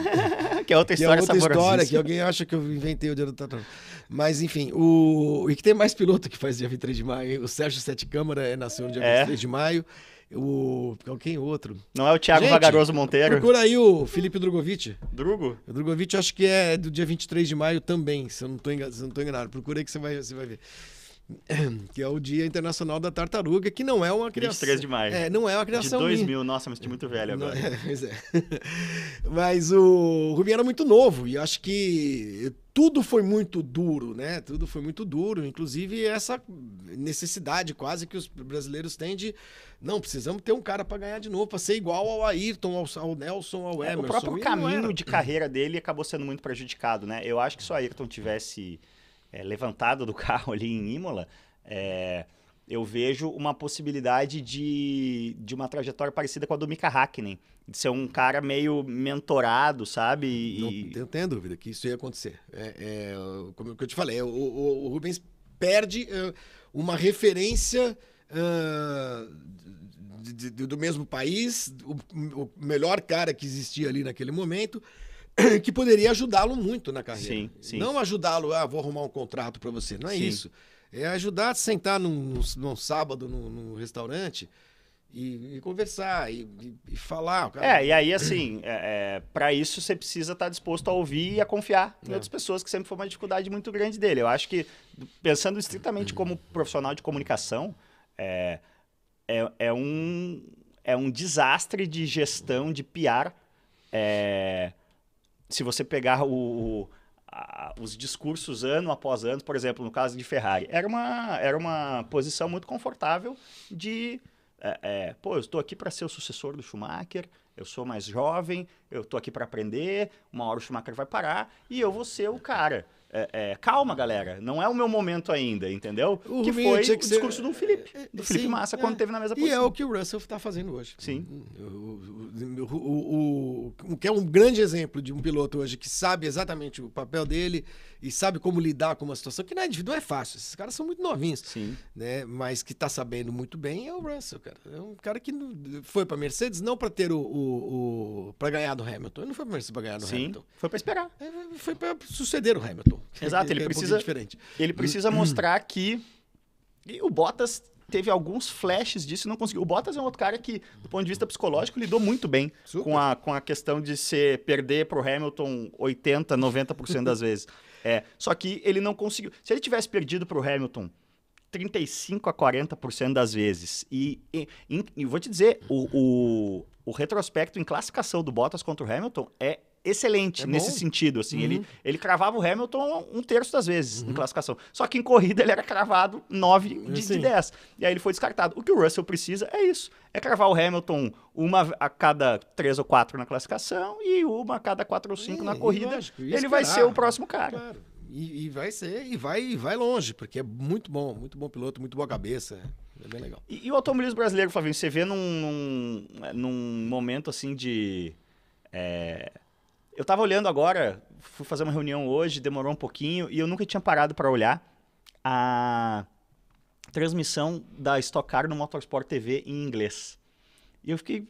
Que, que, que, que bizarro, né, cara? Quem diria, né, que a Stock Car viraria uma categoria com. com é, algum apelo internacional, e é super, né? Se você olhar o tamanho do grid, os pilotos, o currículo, as marcas envolvidas, mas eu tenho a sensação que, apesar do. Eu ver muita coisa boa sendo feita na, na, na- na- do ponto de vista de, de marketing, até do ponto de vista esportivo, na estoque e em outras categorias, eu sinto que a quantidade de pessoas que se importa com isso é cada vez menor. Isso, isso- e é uma percepção correta. É, é, o automobilismo, talvez isso aconteça no mundo inteiro, está virando um- uma atividade de nicho. Né? É, já teve momentos de maior popularidade, já teve outros de, de quase nenhuma, mas ele tá, o automobilismo está encontrando uma forma de pelo menos ah, se autofinanciar é, e atingir eh, aquelas pessoas que, que, que, que deve, que pode, que pode, sem, sem grandes ambições né, de, de ser um esporte de massa, é, porque não é. O... Ele foi no Brasil por causa de todas essas distorções que a gente falou. No período É. só tinha TV aberta Só e tinha tudo TV mais. aberta. E tinha a- Foguetinho Brasil. tan, tan, tan, tan, tan, tan. Aí Gerou uma. uma- Pilotos ganham, brasileiros ganhavam. Exato, gerou uma fotografia É. irreal pra nós, né? Mas é, é, é tudo muito é, é- é tudo muito difícil de você encontrar um padrão, uma explicação padrão para tudo ou apenas uma razão. Pra... A gente sabe, por exemplo, que hoje o Jean Balder tá me ligando. Nossa, que chique. Manda um abraço. Só vou falar assim. Jean, eu estou numa, numa live e daqui a pouco a gente se fala. Eu posso te ligar depois? Ou quiser dar um recado pra nossa audiência, tá. Te ligo daqui a pouco. Pode deixar. Um beijo. Tchau. Jean Balder, gente. Ótimo que ele ligou, porque remete aos anos 60, em que quando é que o automobilismo brasileiro eh, explodiu? Os anos 60, quando as montadoras eh, se instalaram aqui no país, começaram a usar as corridas como eh, eh, plataforma de, de publicidade, de propaganda. Aí depois vem a- a- essa sequência de, de duas décadas de pilotos brasileiros ganhando corridas e tal. Mas ao mesmo tempo que, que, que isso diminui, que, quer dizer, o sucesso dos brasileiros na pista diminui, é, muda também, ao mesmo tempo, a, a relação do, do, do- jovem com o carro, com o Total. automóvel. Né? É, a, gen- a gente precisa compreender isso hoje. Se a gente vê um autódromo vazio, muitas vezes, e vê, por exemplo, a Porsche. A Porsche tem um campeonato, um campeonato de altíssimo nível aqui no Brasil. É, não tem público, né? Não. Não, tem público. E, e às vezes eu- a sensação que eu tenho é que as pessoas que. eh, as transmissões são feitas basicamente para aqueles que participam do, do. que estão ligados do evento, que gostam de se ver correndo Claro. e tal. Né? Embora sejam algum- alguns eventos legais, algumas corridas são muito boas e tal. Mas não desperta interesse de ninguém. Eu costumo dizer que se você pegar hoje eh, qualquer piloto da Stock Car, qualquer um, qualquer um mesmo, talvez tirando o Rubinho, esses caras que estiveram na Fórmula 1. E botar na Avenida Paulista, ninguém sabe quem é. Quem é, para não Se falar em botar o Rubens e Massa, que são é, as é. coisas, mas pega que, que- quem são os caras que dominaram esse tocar nos dois últimos anos. Daniel Serra e Gabriel Casagrande. Ninguém sabe quem é. Não, você pode, pode, Infelizmente. pode andar na rua tranquilamente. Mas é uma realidade. Não adianta, isso não é culpa de ninguém. Não é culpa de ninguém. Eu acho que tem muito, tem vários. é, é, é, Vários, várias razões, vários fatores eh, que você vai juntando aqui, eh, ali, e você vai tentar conseguir chegar a uma explicação. Um deles é essa história da relação do jovem com o carro, né? Do, do, do, do, do cara de 18 anos, 19 anos. Eu, quando tinha 18 anos, fiz, no dia que eu fiz 18 anos, eu estava na porta da, da autoescola para tirar minha carteira de motorista. Tem uma estatística que eu, eu vi recentemente que é muito impressionante, que é nos Estados Unidos, é, lembrando que nos Estados Unidos a tua carteira de motorista é o teu documento, né? Então tu é muito incentivado a tirar Sim. ela. É, na década de 80, é, 60% dos americanos tiravam a carteira de motorista no ano em que completavam 16. Agora é 20. Então. Então, é por quê? Porque hoje tem isso aqui. Quer dizer, se, se não, você tem um aplicativo para arrumar um carro, você tem um aplicativo para arrumar qualquer coisa. É um outro mundo. É um outro mundo. Para sobreviver nesse mundo, de, de um certo desinteresse é, pelo, pelo automóvel e de uma certa vilanização do automóvel que está acontecendo, é, o automobilismo está encontrando outras formas de sobreviver. Né? É, hoje, você, uma corrida de Stock Car é um, é um grande evento para promoção de negócios entre empresas, patrocinadores que se reúnem na, num determinado local, fisicamente falando, e tem também uma corrida. É um né? evento business to business, né? Exatamente. É muito exatamente. louco. É assim. Então, agora, aqui, aqui a Stock Car melhorou muito nos últimos anos, melhorou. A Stock Car passou por um período de, de- de tenebroso, de qualidade de piloto, de qualidade de evento, de qualidade dos carros, né? É, eu acho que a vinda do Barrichello tem um um peso nisso. Acho que o Rubinho deu, ajudou a, a dar uma civilizada na, na, na Stock Car, a primeira corrida dele, quando ele vê todo mundo dando porrada nele, ele fala, escuta, isso aqui não é corrida, Sim, isso aqui é um, sim. isso aqui é um, rodeio, sabe que, que merda que é essa? É, eu acho que isso ajudou, o nível de pilotagem hoje é muito alto, você tem patrocinadores muito fortes, parece sólida, né? A a Stock Car me parece sólida. Eu acho muito interessante a, a- e acho que tem menos divulgação do que, do que não sei se do que poderia, do que deveria, ou do- talvez do que eu gostaria, é, o que a Hyundai faz, porque a Hyundai tem hoje a, a, a melhor categoria monomarca de carros de turismo é, no país, mas você vê, não vive hoje de, de, de público, vive de quem corre. É, quem sustenta, o, Quem o modelo de sustenta- negócio é baseado nos pilotos pagantes. Exatamente, e categoria, né? não em, em encher o autódromo com 20, 30 mil pessoas. Sim. Se tiver uma pessoa, tiver 50 mil, é a mesma coisa. O que sustenta a categoria é isso. Agora, eu sinto um pouco de falta de mais ah, empenho das fábricas mesmo em, em- em fazer isso que a Hyundai, que a Hyundai Sim. faz, por exemplo, né? É porque não que eu que ache que eu acho que isso vai encher autódromo, vai transformar o, o automobilismo numa coisa super popular e tal, não é, não é isso. Mas para ter atividade, para ter mais atividade, mais gente participando, gerando mais emprego, ah, é difícil hoje fazer um autó, ter autódromo, tem cada vez menos autódromo no Brasil, né? É, os projetos, a gente ouve, fazer, ouve falar de vários projetos mirabolantes aí que não vão sair do papel nunca, não mesmo. Não, não vai de- ter autódromo em Deodoro, galera. não, e nem em Cabo Frio lá, Sim. entendeu? Não, não vai ter. Mas pode ser que tenha em Taubaté, em, em Tremembé, porque o cara tem, tem alguém. Teve, saiu um lá em Curvelo, saiu outro Sim. em Juiz de Fora. Então dá para ter um automobilismo. Agora, é, o modelo de negócios, como você disse, sim, ele hoje ele tem de ser muito bem elaborado para poder se sustentar, né? E, e basicamente vai viver dos pilotos. Né? Você. é, o envolvimento ali que você falou dos anos 60, tipo, a tua relação pessoal com o automobilismo veio desde a, a, a infância, assim? Foi um negócio. Sim. Eu fui atropelado em Interlagos. Assim que começou. É.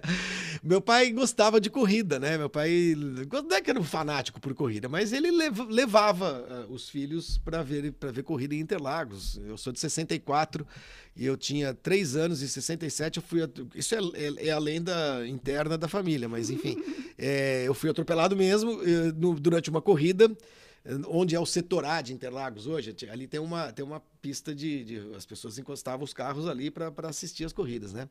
E tinha uma, uma espécie de uma, de uma via de, de- de circulação. E um Gordini me atropelou.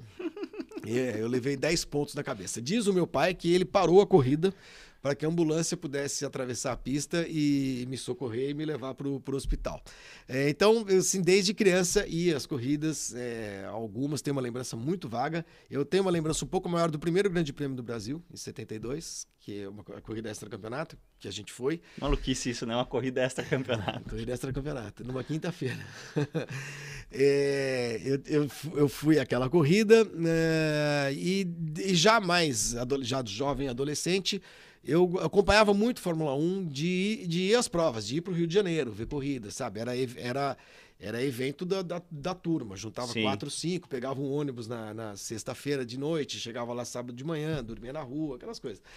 Ah, é, juventude, é, disposição. exatamente. Isso eu fiz bastante até começar a trabalhar com isso, né? Mas nunca, nunca tive. Mas assim, a... você fez jornalismo porque queria trabalhar com não, automobilismo? Não, não, não, não. Eu fiz, eu, eu decidi ser jornalista muito cedo. E eu queria trabalhar com futebol. Eu sempre quis trabalhar com futebol. Trabalhei muito tempo com futebol. É, fui, trabalhei onde eu queria trabalhar, desde criança, que era trabalhar na, na Placar. Eu fui lá, consegui trabalhar, cheguei, trabalhei um mês, depois voltei para a Folha. E depois fui trabalhar com futebol na televisão e tal. Mas a, o automobilismo sempre teve lá no meu, no meu radar, não para trabalhar nisso, mas é aquilo que você falou, na década de 80 e no começo dos anos 90, o, a Fórmula 1 ganhou um, de, um tal espaço no jornalismo brasileiro que estar na Fórmula 1 era muito interessante. Sim né? Porque se, às vezes, muitas vezes você tinha, um, você tinha um espaço no teu jornal, na tua televisão, na tua rádio, sei lá, maior do que uh, outros. E te permitia viajar. Isso era uma coisa legal, Sim. porque a gente realmente... Não para Criciúma e é, Cuiabá é, para fazer exatamente, jogo, eu digo, é. né? E, pra... e, era muito difícil, era, era sabe, era, era realmente uma coisa... Uh, é, que, que, resvalava na aventura, assim. Pô, em 1989, a primeira corrida que eu fui cobrir na, na, na França, trabalhar com Telex, entendeu? Sim. Era bem bacana. E, me, e, e te dava essa chance de, de, de, conhecer o mundo, né? né? E, e de cobrir um negócio que tinha espaço. Sim. Tinha espaço. Você não ia para uma corrida para escrever 15 linhas. Você ia para escrever três páginas. Tem o Caio Henrique dizendo aqui, um dos melhores textos do jornalismo, Flavinho, eu vou dizer, é, para quem pegou no meio, né? Isso aqui vai subir na íntegra aqui no YouTube, depois vai para os é, para o seu tocador de podcast favoritos. Mas é, para mim o seu texto, cara. E assim, eu é, a, a Roberta brinca também assim, eu tenho já faz uns 10 anos que e eu lancei meu livro exatamente por causa disso. Eu fiz uma coletânea das minhas reportagens, porque basicamente já fazia 5, 6 anos que ninguém me pagava para escrever. Eu adoro escrever, eu não consigo achar uma forma de ganhar dinheiro escrevendo. Então eu, eu não escrevo, porque eu preciso pagar minhas contas, eu faço as coisas e pago minhas contas. Mas o, o seu texto é muito influente para mim, cara. E aí eu tava até. É... Por exemplo, uma coisa, é, é, deixa eu pegar aqui no, no post do álbum de ontem do Piastre, aliás, desculpa. É, eu me dei conta, cara, isso aqui é um gomismo. É, eu abri o texto com parênteses. Moiou, será? Interrogação, fecha ah. parênteses. E aí, como é? isso eu, eu nunca vi outra pessoa fazer assim, que eu vi transformar, tipo, dar um, uma pílula de opinião entre parênteses antes de começar antes o começar. texto é uma coisa muito sua, cara. É tipo assim, cara, você não sabe o que aconteceu, né? é. Ah, eu, eu gosto muito de escrever e, e eu, eu, tive essa sorte, né, Cássio, de trabalhar no maior jornal do país nessa época, é, cobrindo Fórmula 1. É, antes, como editor, tive, tive a chance de contratar um cara é, fenomenal antes de, antes de eu virar repórter, né? É, da, de, de, Fórmula 1, que foi o Mário Andrade Silva, que era um cara que não era jornalista, é, não é jornalista de formação, mas a gente na Folha tinha muito disso, né? A gente ia atrás de umas pessoas diferentes e tal, e a gente tava precisando na época de um, de um, de um cara. Hoje em dia precisa de um consultor de diversidade e integração. É, Não, é, cara, é só contratar pessoas com gente diferente, com jeito diferente. Eu, eu falo isso sempre. Quando eu entrei no marketing da Red Bull Brasil, aqui, sede nacional em São Paulo, eram 13 pessoas em todas as áreas do marketing. Uma era nascida em São Paulo, capital. Só aí uhum. você já tinha uma diversidade de, de backgrounds, de econômicos, de visão e tal, uhum. sabe? É, é, é importante. Em 2006 isso, isso né? não é tão difícil, não precisa necessariamente contratar um consultor, galera. São uhum. coisas óbvias, mas enfim, é, isso é, um outro assunto. É, mas é, eu, eu, eu, tive essa sorte, assim, de, de, de, de, estar num grande jornal, num momento em que a Fórmula 1 era muito importante.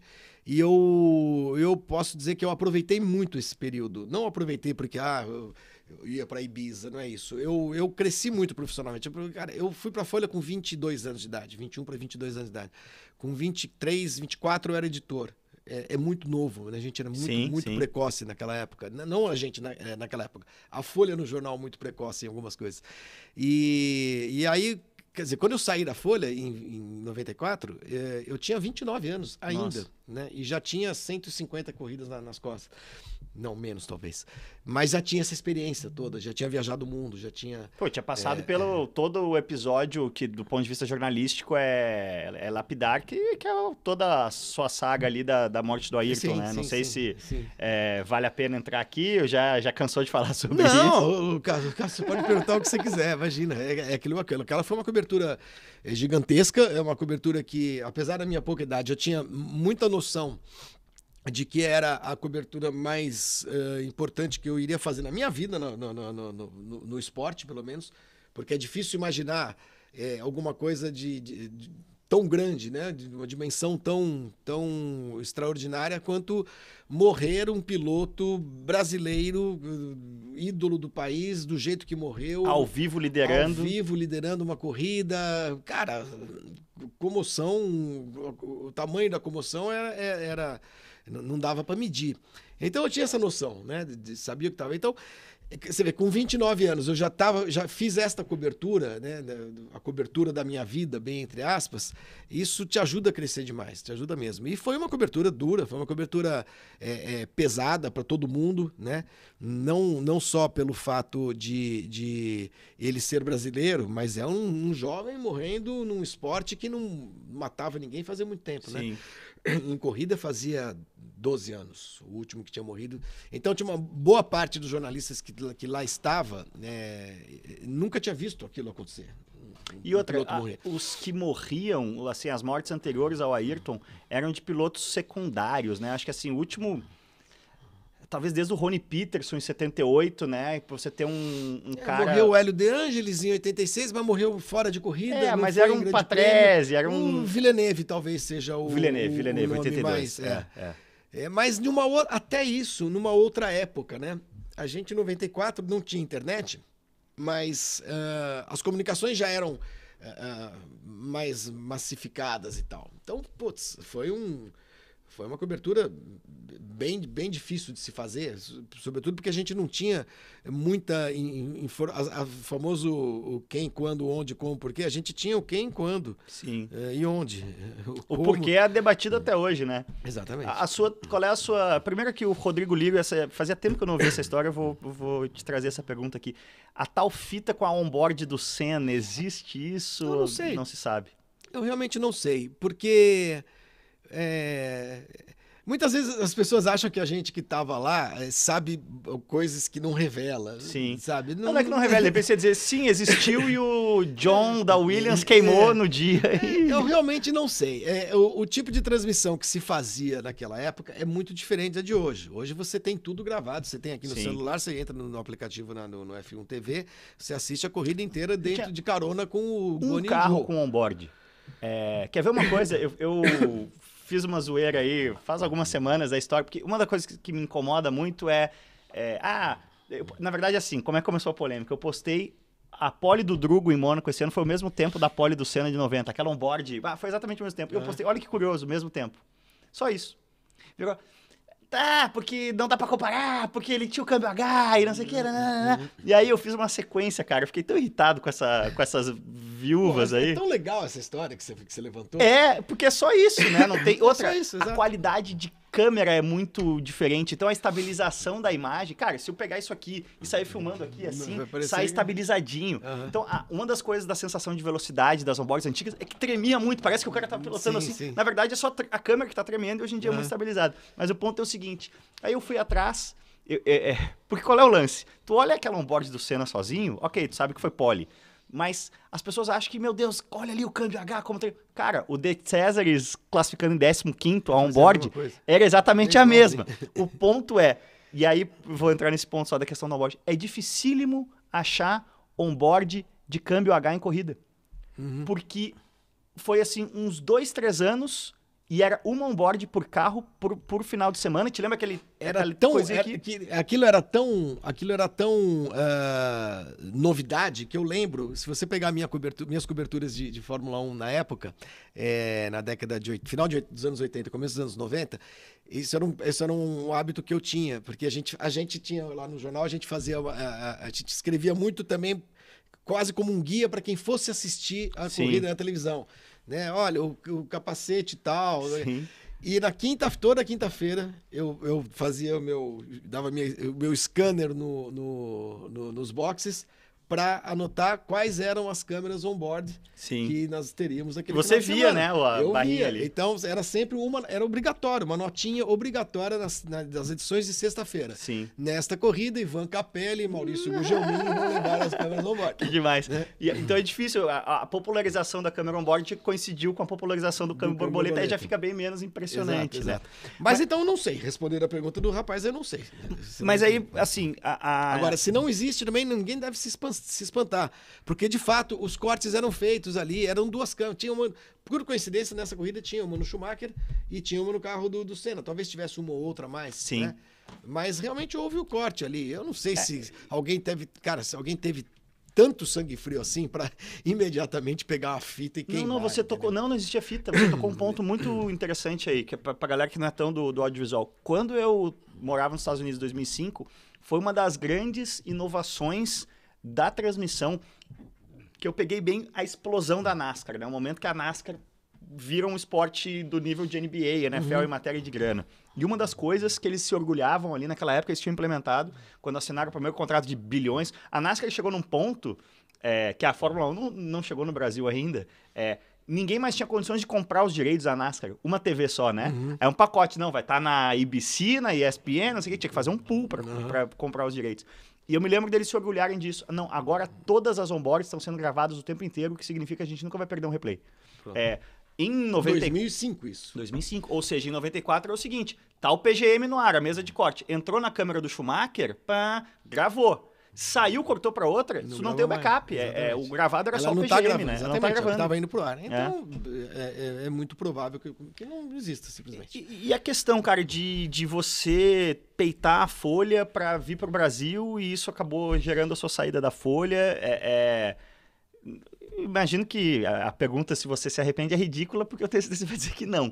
Mas assim, você sabia que estava comprando uma briga desse tamanho? Você imaginava que chegando aqui você ia resolver? Como é que foi esse processo? É, eu, eu não achei que ia, ser, que ia ser mandado embora, não. Mas porque a minha, a minha, a minha, meu argumento para voltar para o Brasil era muito bom, era muito forte. É, eu, eu queria, eu era o cara da Fórmula 1 do jornal e eu, eu precisava estar na cobertura do, do dos funerais. Eu precisava Sim, estar porque todos os personagens porque estariam aqui. Né? Todos os personagens estariam aqui. Quem conhece, quem conhecia os personagens era eu. Uh, eu estaria credenciado porque o, o, os funerais do Ayrton uh, foram tão gigantescos que havia até credenciamento mesmo e tal. E eu queria estar participando disso. Eu queria participar disso porque eu participei de toda a cobertura da morte. Eu não tinha mais o que fazer na Itália, né? É, mas o, o, o, jornal, uma pessoa no jornal achou que eu tinha que ficar lá acompanhando o inquérito. O que, que você tinha conseguido com a namorada lá, só pra galera O que eu tinha conseguido já era mais do que qualquer coisa que alguém tivesse conseguido, porque é, eu tinha. Para quem não conhece ainda essa história, eu vou tentar resumi-la para não ficar muito longo, mas eu, na segunda-feira, depois da, da, da morte do, do Senna, eu e todo mundo estávamos uh, agoniados com a falta de notícia. Que informação, que, onde a gente vai avançar nessa cobertura, né? É que o jornalista tinha essa preocupação antigamente, né? Eu não, não, não, precisava fazer stories na frente do IML. É, isso não bastava, entendeu? Então, não, é verdade, porque hoje, hoje basta. Hoje você vai lá, estou aqui na frente do IML, não tem notícia nenhuma. E, e uma outra coisa, talvez falem, pô, Flavinho, talvez as marcas que te apoiam aí não gostem do, do... A precarização do trabalho do jornalista, a uberização é isso, né? Quando você tinha a folha por trás e você fosse fazer algo que talvez um patrocinador não gostasse, você tinha o peso da folha por trás. Agora, é, você tá sozinho nesse oceano aí, cara. Se você desagradar o patrocinador, é, é direta a relação É. e ficou uma coisa bem mais difícil de você ser contu- contundente. Existem sim muitas marcas que entendem isso, marcas que são tocadas por pessoas mais jovens, de cabeça mais aberta, que entendem que o posicionamento é positivo, que a controvérsia pode ser positiva. Mas tem muita marca que fala: não, não, não se Não mete querer- nisso é, aí, pula fora, não queremos nada é. disso. É.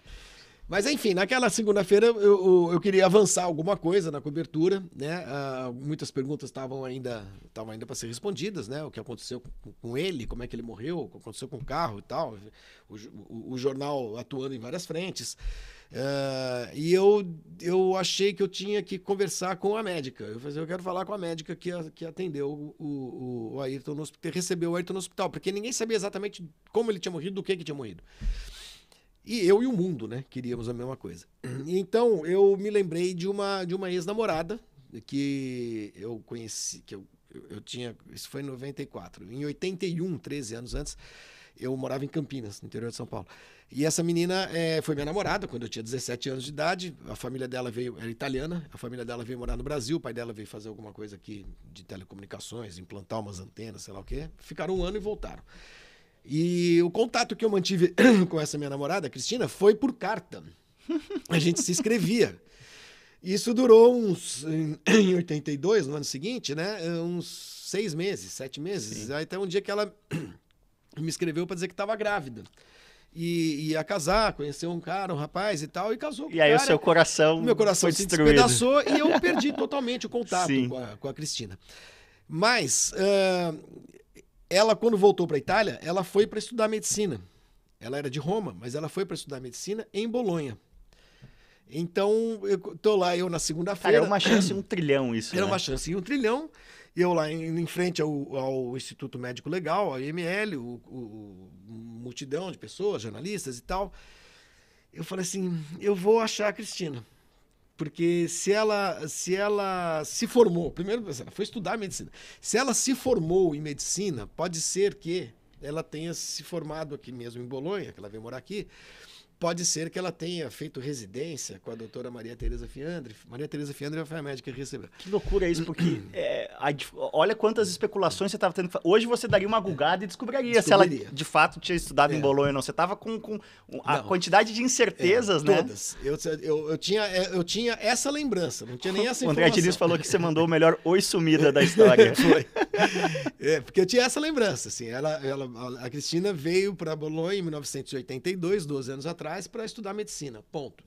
Ela poderia não ter estudado medicina, ela poderia ter virado hippie, poderia ter eh, virado agente do mercado financeiro, podia ser qualquer coisa. Aí eu. Mas era, um, era uma possibilidade, porque ligar para o hospital e falar, olha, quero falar com a doutora Maria Tereza Fiandre, não funcionou, né? E aí eu fui a uma cabine telefônica que ficava ali pertinho do, do, do Instituto Médico Legal. Eu costumo dizer sempre que se você me largar lá em Bolonha hoje, eu sei onde é, qual era aquela cabine, se ela ainda existir.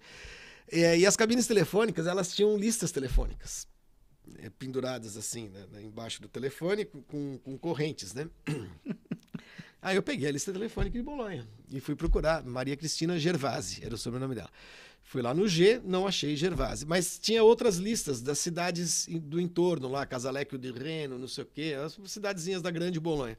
Peguei a segunda lista e na terceira lista cheguei E no... Guarulhos chamava, né? é, é, Guarulhos e Osasco. E aí, no, no G, cheguei lá, num determinado momento, estava lá, Gervasi, vírgula, Maria Cristina, doutoresa. Aí eu falei, opa, é a Cris, é a Cris virou médica. Bingo. Bingo. Peguei as minhas moedinhas de liras, botei no telefone e liguei, telefonei. Aí atendeu uma secretária eletrônica, né? Aí eu, eu, eu fiz um discurso longuíssimo, porque falei, Cris, aqui é o Flávio, vou falar em italiano. Não sei se você lembra de mim, sou namorado de Campinas. Aí falei em italiano, olha, eu virei, tive que contar minha vida, né? Eu virei jornalista, eu estou aqui na Itália, eu virei jornalista, estou cobrindo Fórmula 1, não sei se você sabe, teve uma corrida aqui, morreu um cara brasileiro, assim, assim, assado, patati, patatá, bom, enfim. É, eu estou querendo algum contato dentro do hospital, se você puder, eu estou em tal hotel, você me... não tinha celular, né? E foi isso, isso foi, meu, foi a minha atitude Um nessa segunda-feira, dia 2 de maio. Um tiro né? na lua, Um né? tiro na lua. Chego à noite no, no hospital, no novo hotel.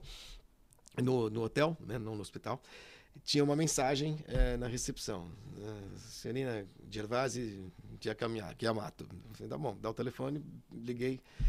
Cara, eu não falei alô. Foi muito engraçado. A Cristina falou assim, começou a falar em num, num portulhano, ela falava bem português até. Por que, que você não me procurou? Aí eu falei assim: Oi, Cristina, tudo bem? É o Flávio. Sim, eu sei que é você e tal. Por que, que você não me procurou? Eu falei: Procurei aonde? A Sim. conversa começou assim: No IML, no, no, no, na morgue, ela falava. Como é que eu vou te procurar na morgue? Como, dá para você explicar? Bom, aí ela explicou. A Cristina se formou em medicina forense. Tá. É, e sabia que eu tinha virado jornalista, sabia que eu estava cobrindo Fórmula 1 e sabia que eu estava na Itália. Por que Nunca que ela superou, amor. Não, não é bem isso. Por que, que ela sabia de tudo isso? Porque uma irmã dela ficou morando no Brasil. Entendi. Quando a família voltou, Sim. a Simona, ela se casou aqui e ficou morando no Brasil. E eu escrevia em jornal, eu falava em rádio, elas se falavam. Então a, a, a Simona acompanhou um pouco a minha vida, né? Sim. Mesmo sem eu saber que isso estava acontecendo. E contava para ela, ah, lembra do Flávio, o Flávio virou jornalista e tal. Ela sabia que eu, ia, que eu queria ser jornalista e tal. Para resumir a história, a Cristina ela se formou em, em, medicina forense, medicina legal, e fez parte da equipe que fez a autópsia no corpo do Senna. E por isso que ela falou assim: por que, que você não me procurou?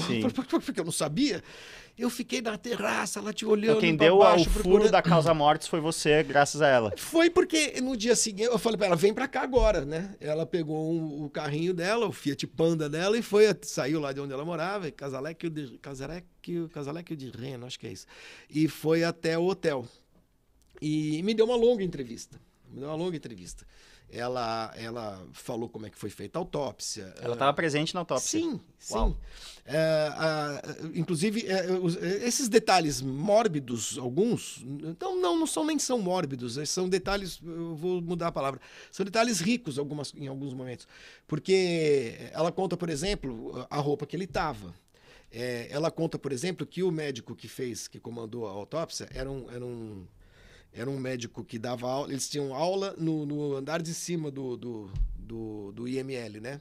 Acabou de fazer a autópsia, ele foi dar aula, ele não usava luvas, é, com o jaleco todo ensanguentado, uh, fez a autópsia dos dois, do Senna e do, do Ratzenberger, do Ratzenberger e, e, deu uma aula de ética médica naquele dia, porque ele falava para os alunos: Isso aqui que está acontecendo é um absurdo. Tem um rapaz aqui morto, o outro morto igual, e o mundo inteiro tá, só se preocupa com, com, com, um deles, o outro não. Vocês precisam entender que não existe morte de série A e de série B, é, todas as pessoas são iguais e tudo mais e tal. E aí ela conta, por exemplo, que por conta disso, né, desse, desse, dessa.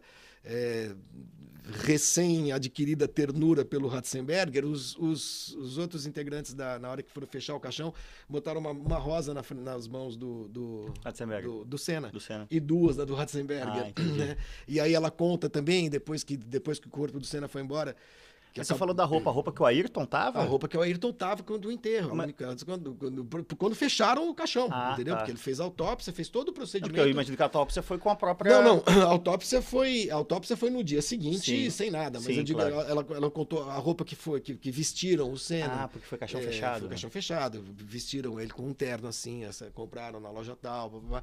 Ela sabia de tudo, porque ela tava lá dentro. Sim. E o, e o, e o laudo, o primeiro laudo do, do, da causa mortes que, o, que esse médico emitiu, é, dizendo que ele morreu na pista. Mas não que ele tenha morrido na pista que saiu uh, uh, sem respirar. É a morte, é a morte cerebral. É, cerebral que só pode ser constatada no hospital, não pode ser constatada na pista, porque você não vai fazer um eletroencefalograma com o cara no chão mas que os, os ferimentos eram incompatíveis com a vida. Essa é, a, é, a, é, a, expressão que foi utilizada. Então, é, é, eu, tinha, eu, tinha, eu tinha uma grande história nas mãos, né? Eu fiz um, foi meu, meu último, minhas últimas coisas escritas na Folha foram muito, é, muito, muito fortes, assim, nesse sentido. E, e foi isso. E, quer dizer, aí quando, eu, quando acabou, aí o corpo dele veio embora. Eu não, não vim no avião, com, com, com, como todos os jornalistas quase fizeram, né? É, eu acabei esse trabalho, eu acabei, encerrei esse trabalho. E eu falei, agora eu vou voltar. E aí o jornal, não, você vai ficar. Eu falei, não, eu vou voltar. É, o inquérito vai ser dali a semana. Cara, isso vai né? levar É. anos, anos. Como de fato anos, levou, como né? de fato levou. E depois, sabe, depois eu volto, não tem problema. Mas pro, pro, pro enterro eu preciso estar aí e tal. Meu argumento era bom, não era nada de. não era marra, entendeu? Sim. E, mas aí bateram o pé e eu falei assim: escuta, eu vou voltar. Eu vou voltar. Então eu vou fazer o seguinte: eu me demito e, e volto. Sim. E tá bom? E desliguei o telefone. E liguei para a recepção do hotel e falei assim: olha, não me passe mais nenhuma ligação hoje, porque eu não quero ninguém me enchendo o saco aqui. Sim. E de fato me ligaram, o Otávio Frias me ligou. o- o- e eu, não, e eu não, não atendi. Né? o Otavinho, que morreu, coitado. E aí eu voltei pro Brasil e fui demitido. Fui demitido por insubordina- insubordinação. Sim. Se eu me arrependo, Cássio, talvez, assim, é, é, talvez eu pudesse ter conduzido essa história melhor. Sim. Mas, cara, se- é tão difícil você conduzir uma história com, com muita sabedoria num momento daquele, assim, sabe? Que era um momento. Sim. Não, era, não é assim ah, o que eu tava arrasado pela morte do Ailton. Mas é o estresse, a gente, é um pressão do estresse trabalho. de uma puta pressão, Sim. sabe? Eu trabalhava na maior rádio do país, trabalhava na maior jornal do país. As pessoas se informavam por, por, por Sim. nós. né? Eu, eu- eu tinha noção de, de quanto as pessoas queriam saber do que tinha acontecido. Então é é uma cobertura pesada. Não, isso, né? acima de tudo, é, é- é- apesar de você ser dono de terras no Ceará, é, eu acho que mostra muito o, a veia jornalística sua que você fez questão de estar junto de onde a notícia estava. né? Exatamente. Eu não queria estar aqui por, por vaidade, por nada disso. Eu queria estar aqui porque as notícias estariam aqui. E tenho certeza que a cobertura seria mais. não é que seria melhor, mas enfim, seria mais fácil fazer isso com o cara que cobria a Fórmula 1. Sim, né? sim. Também, é claro que não era uma pessoa só que ia cobrir, tinha um monte de gente. Mas é, era importante o cara da Fórmula 1 estar aqui. Claro. Né? Óbvio que era. É, é, eu diria que, que eu discordo do seu editor da época. Ah, mas foram, é, foram várias pessoas. E, e eu também entendo um certo estresse aqui, sabe? É, Sim, é, sim. o- o- esse tipo de cobertura em jornal, você ganha muito na edição, né? Na, na- na quantidade de gente que você põe para trabalhar. No... Porque quem estava lá no domingo, o- eu, o Lívio pelo Estadão, o Mário pelo Jornal do Brasil, o Celso Tiberê pelo, Globo. pelo Globo. Ah, aí ti- tinha o pessoal de, de, de rádio, né? O Nilson César, o Cândido Gar- da Jovem Pan, o Cândido Garcia da Bandeirantes, o Luiz Roberto, da Rádio Globo. Ah, quem mais? Bom, o Éder Luiz, Sim. da Rádio Bandeirantes, acho que estava lá também. Eh, Você tinha ali um. um- um- eh, o pessoal da Globo, quem, quer dizer, quem estava lá tinha as mesmas informações. E quem avançou um pouco realmente fui eu com, com essa história da, da, da Cristina, porque era uma coisa que só eu tinha. Ela tinha sido minha namorada e foi uma coincidência tremenda de. E, e eu acho que eu fiz bem de procurar e tal, consegui realmente avançar em alguma coisa. Mas eh, aqui- você ganha essa edição aqui, né? Sim, você ganha sim. da concorrência aqui Sim. com a quantidade de gente que você põe para trabalhar, para ouvir a família, para repercutir, para falar com a Adriane Galisteu, alguém em Portugal, alguém. e por aí vai. É, é, é- é, me dá até uma saudade, assim, desse... Que você falou a quantidade de gente que você põe pra cobrir, né? É, É, muito... cara, porque eu lembro. o- jornalismo que, old school, é, assim. o- o- a, a batida foi às, ah, às nove, nove da manhã, né? É, a corrida começou às nove, foi nove e pouco da manhã, É. né? Domingo, o, o, o jornal, geralmente as pessoas chegam um pouco mais tarde, né? Jornal impresso, tá? Tô falando de jornal impresso de 1994, né? Você fecha a edição de... do- a edição de domingo, ela é fechada no- no- na sexta-feira, boa parte dela, que é um pouco mais fria. É, no sábado você, dá uma, aquela arredondada e no domingo as pessoas podem chegar um pouquinho mais tarde no Sim. jornal. E Menos que- quando pega fogo na caixa d'água, que foi o caso. é. E eu lembro que eu liguei pro jornal. Pô, você ligava a cobrar, né? Pegava Sim. o telefone, ligava a cobrar. Eu liguei pro jornal 10 e quando, quando chegou a primeira pessoa, porque aí também quem tá aqui vê que o negócio é sério, já vai para lá, já vai pra Sim. lá. Eu sei que eu consegui falar com o jornal, eram 11 da manhã. E a morte do Senna foi anunciada às a 1h40, quase perto das duas da tarde. E eu lembro que o meu editor, que era o Milkids, filho, Melk, é, hora que eu consegui falar com ele, ele, ele falou: fica calmo, fica calmo, fica tranquilo. É, porque não tinha morrido ainda, né? Porque a gente já está preparando um caderno de, de, de oito páginas, né? Aí eu falei assim: Melk, é, pode preparar muito mais, porque o cara vai morrer. Sim.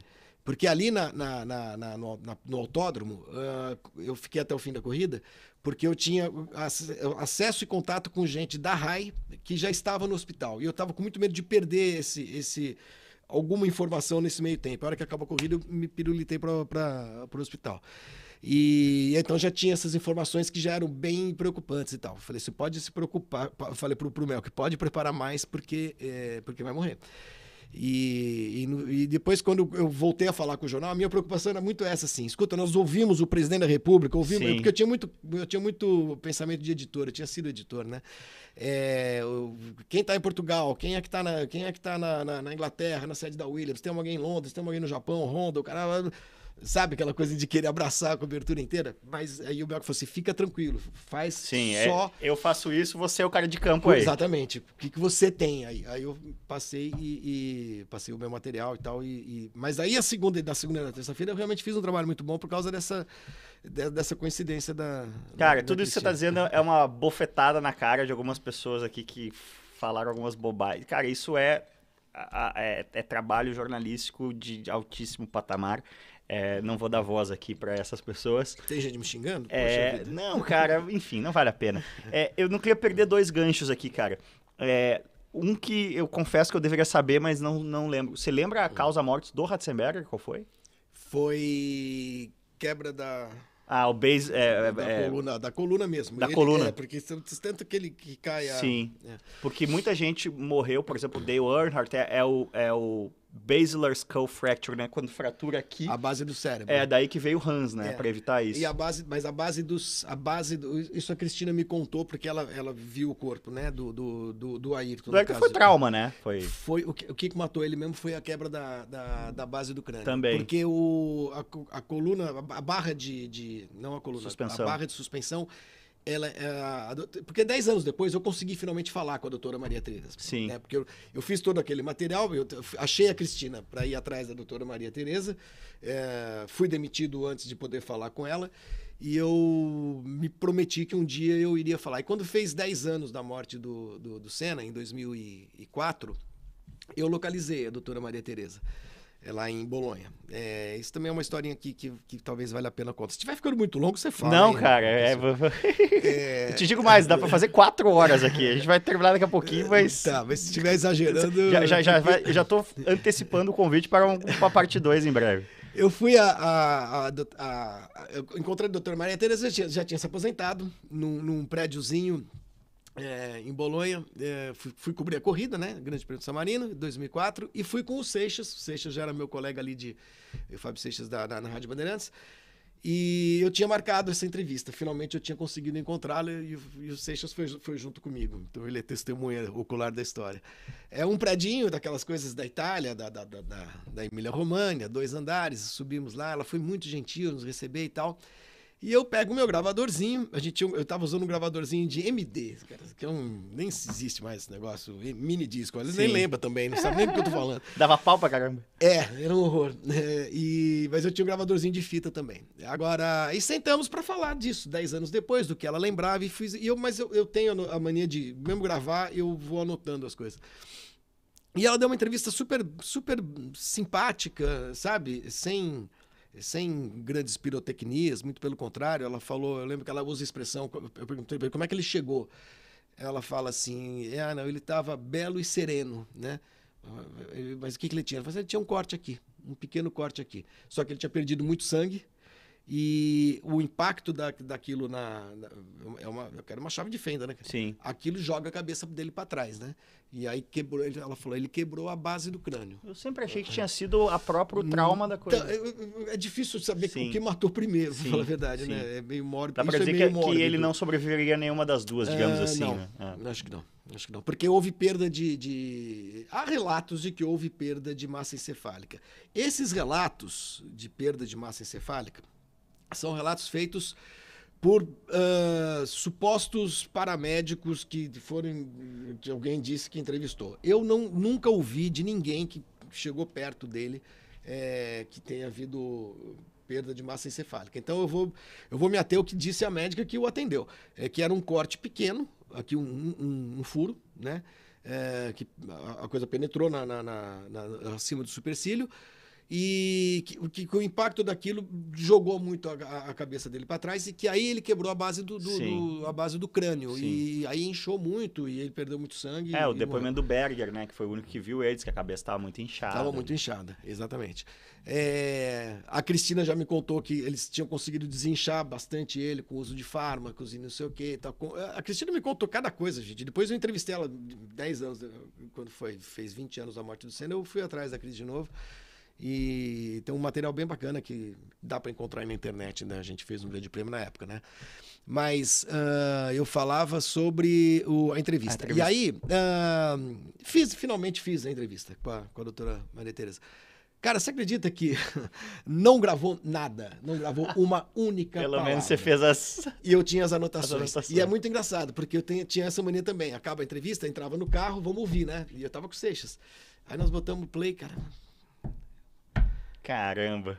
Aí eu falei, Seixas, por que, que não gravou? Não gravou nem o MD, nem gravou a fitinha. É uma coisa muito louca, é isso? Eu não, eu, você sabe que eu sou ateu, eu, sou, eu não acredito em absolutamente nada, eu não tenho. Eu adoraria ver um. Adoraria que um disco voador descesse aqui agora, mas eu não, nunca aconteceu na minha vida.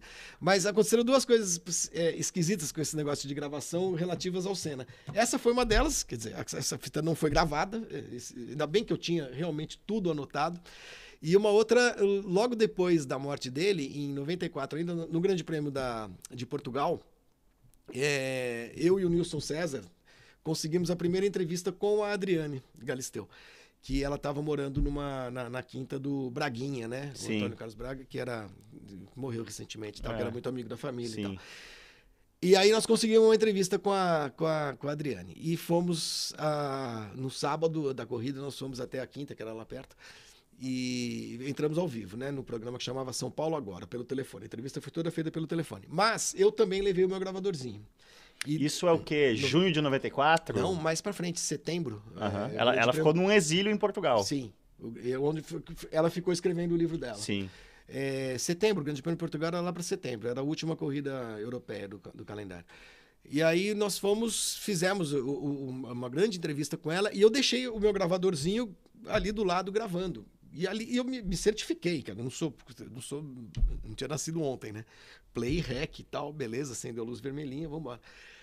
Aí acabamos o programa, fizemos o programa, agradecemos, né? Um ótimo trabalho e tal. E entramos no carro para voltar para para Vocês entraram ao vivo? Entramos ao vivo. Ah, então, então tinha. Isso, tá sim. Isso, tá, isso tá, foi pro ar. Mas eu tinha gravado do mesmo jeito. Botei a fita no carro. Também nada. Não, começa. Boa tarde, amigos da Jovem Pan, São Paulo agora, começando. Estamos aqui em, em Sintra, eh, ao lado de Adriane Galisteu, a primeira entrevista que ela vai dar para a imprensa brasileira. Tá, tá, tá.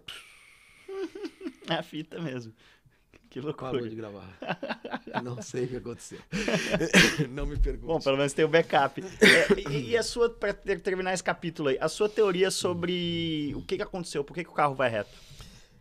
Ah, eu, eu, eu, Você pode imaginar, como todos vocês estão assistindo, você também, li tudo possível, ouvi todas as pessoas possíveis sobre esse assunto.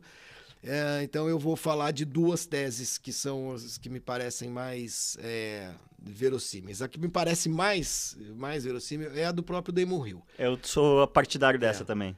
É, há uma, como todo acidente, né, é, não há uma única causa, é, como acidente de avião, isso, acidente de carro de corrida.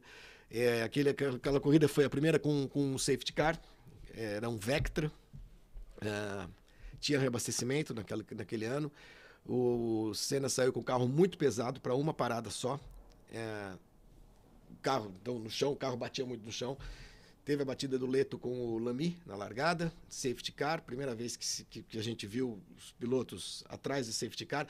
Tinha acontecido em Aida uma coisa engraçada que, que o, o, o Senna reclamou muito, muito, porque na volta de apresentação de Aida tem um safety car na frente.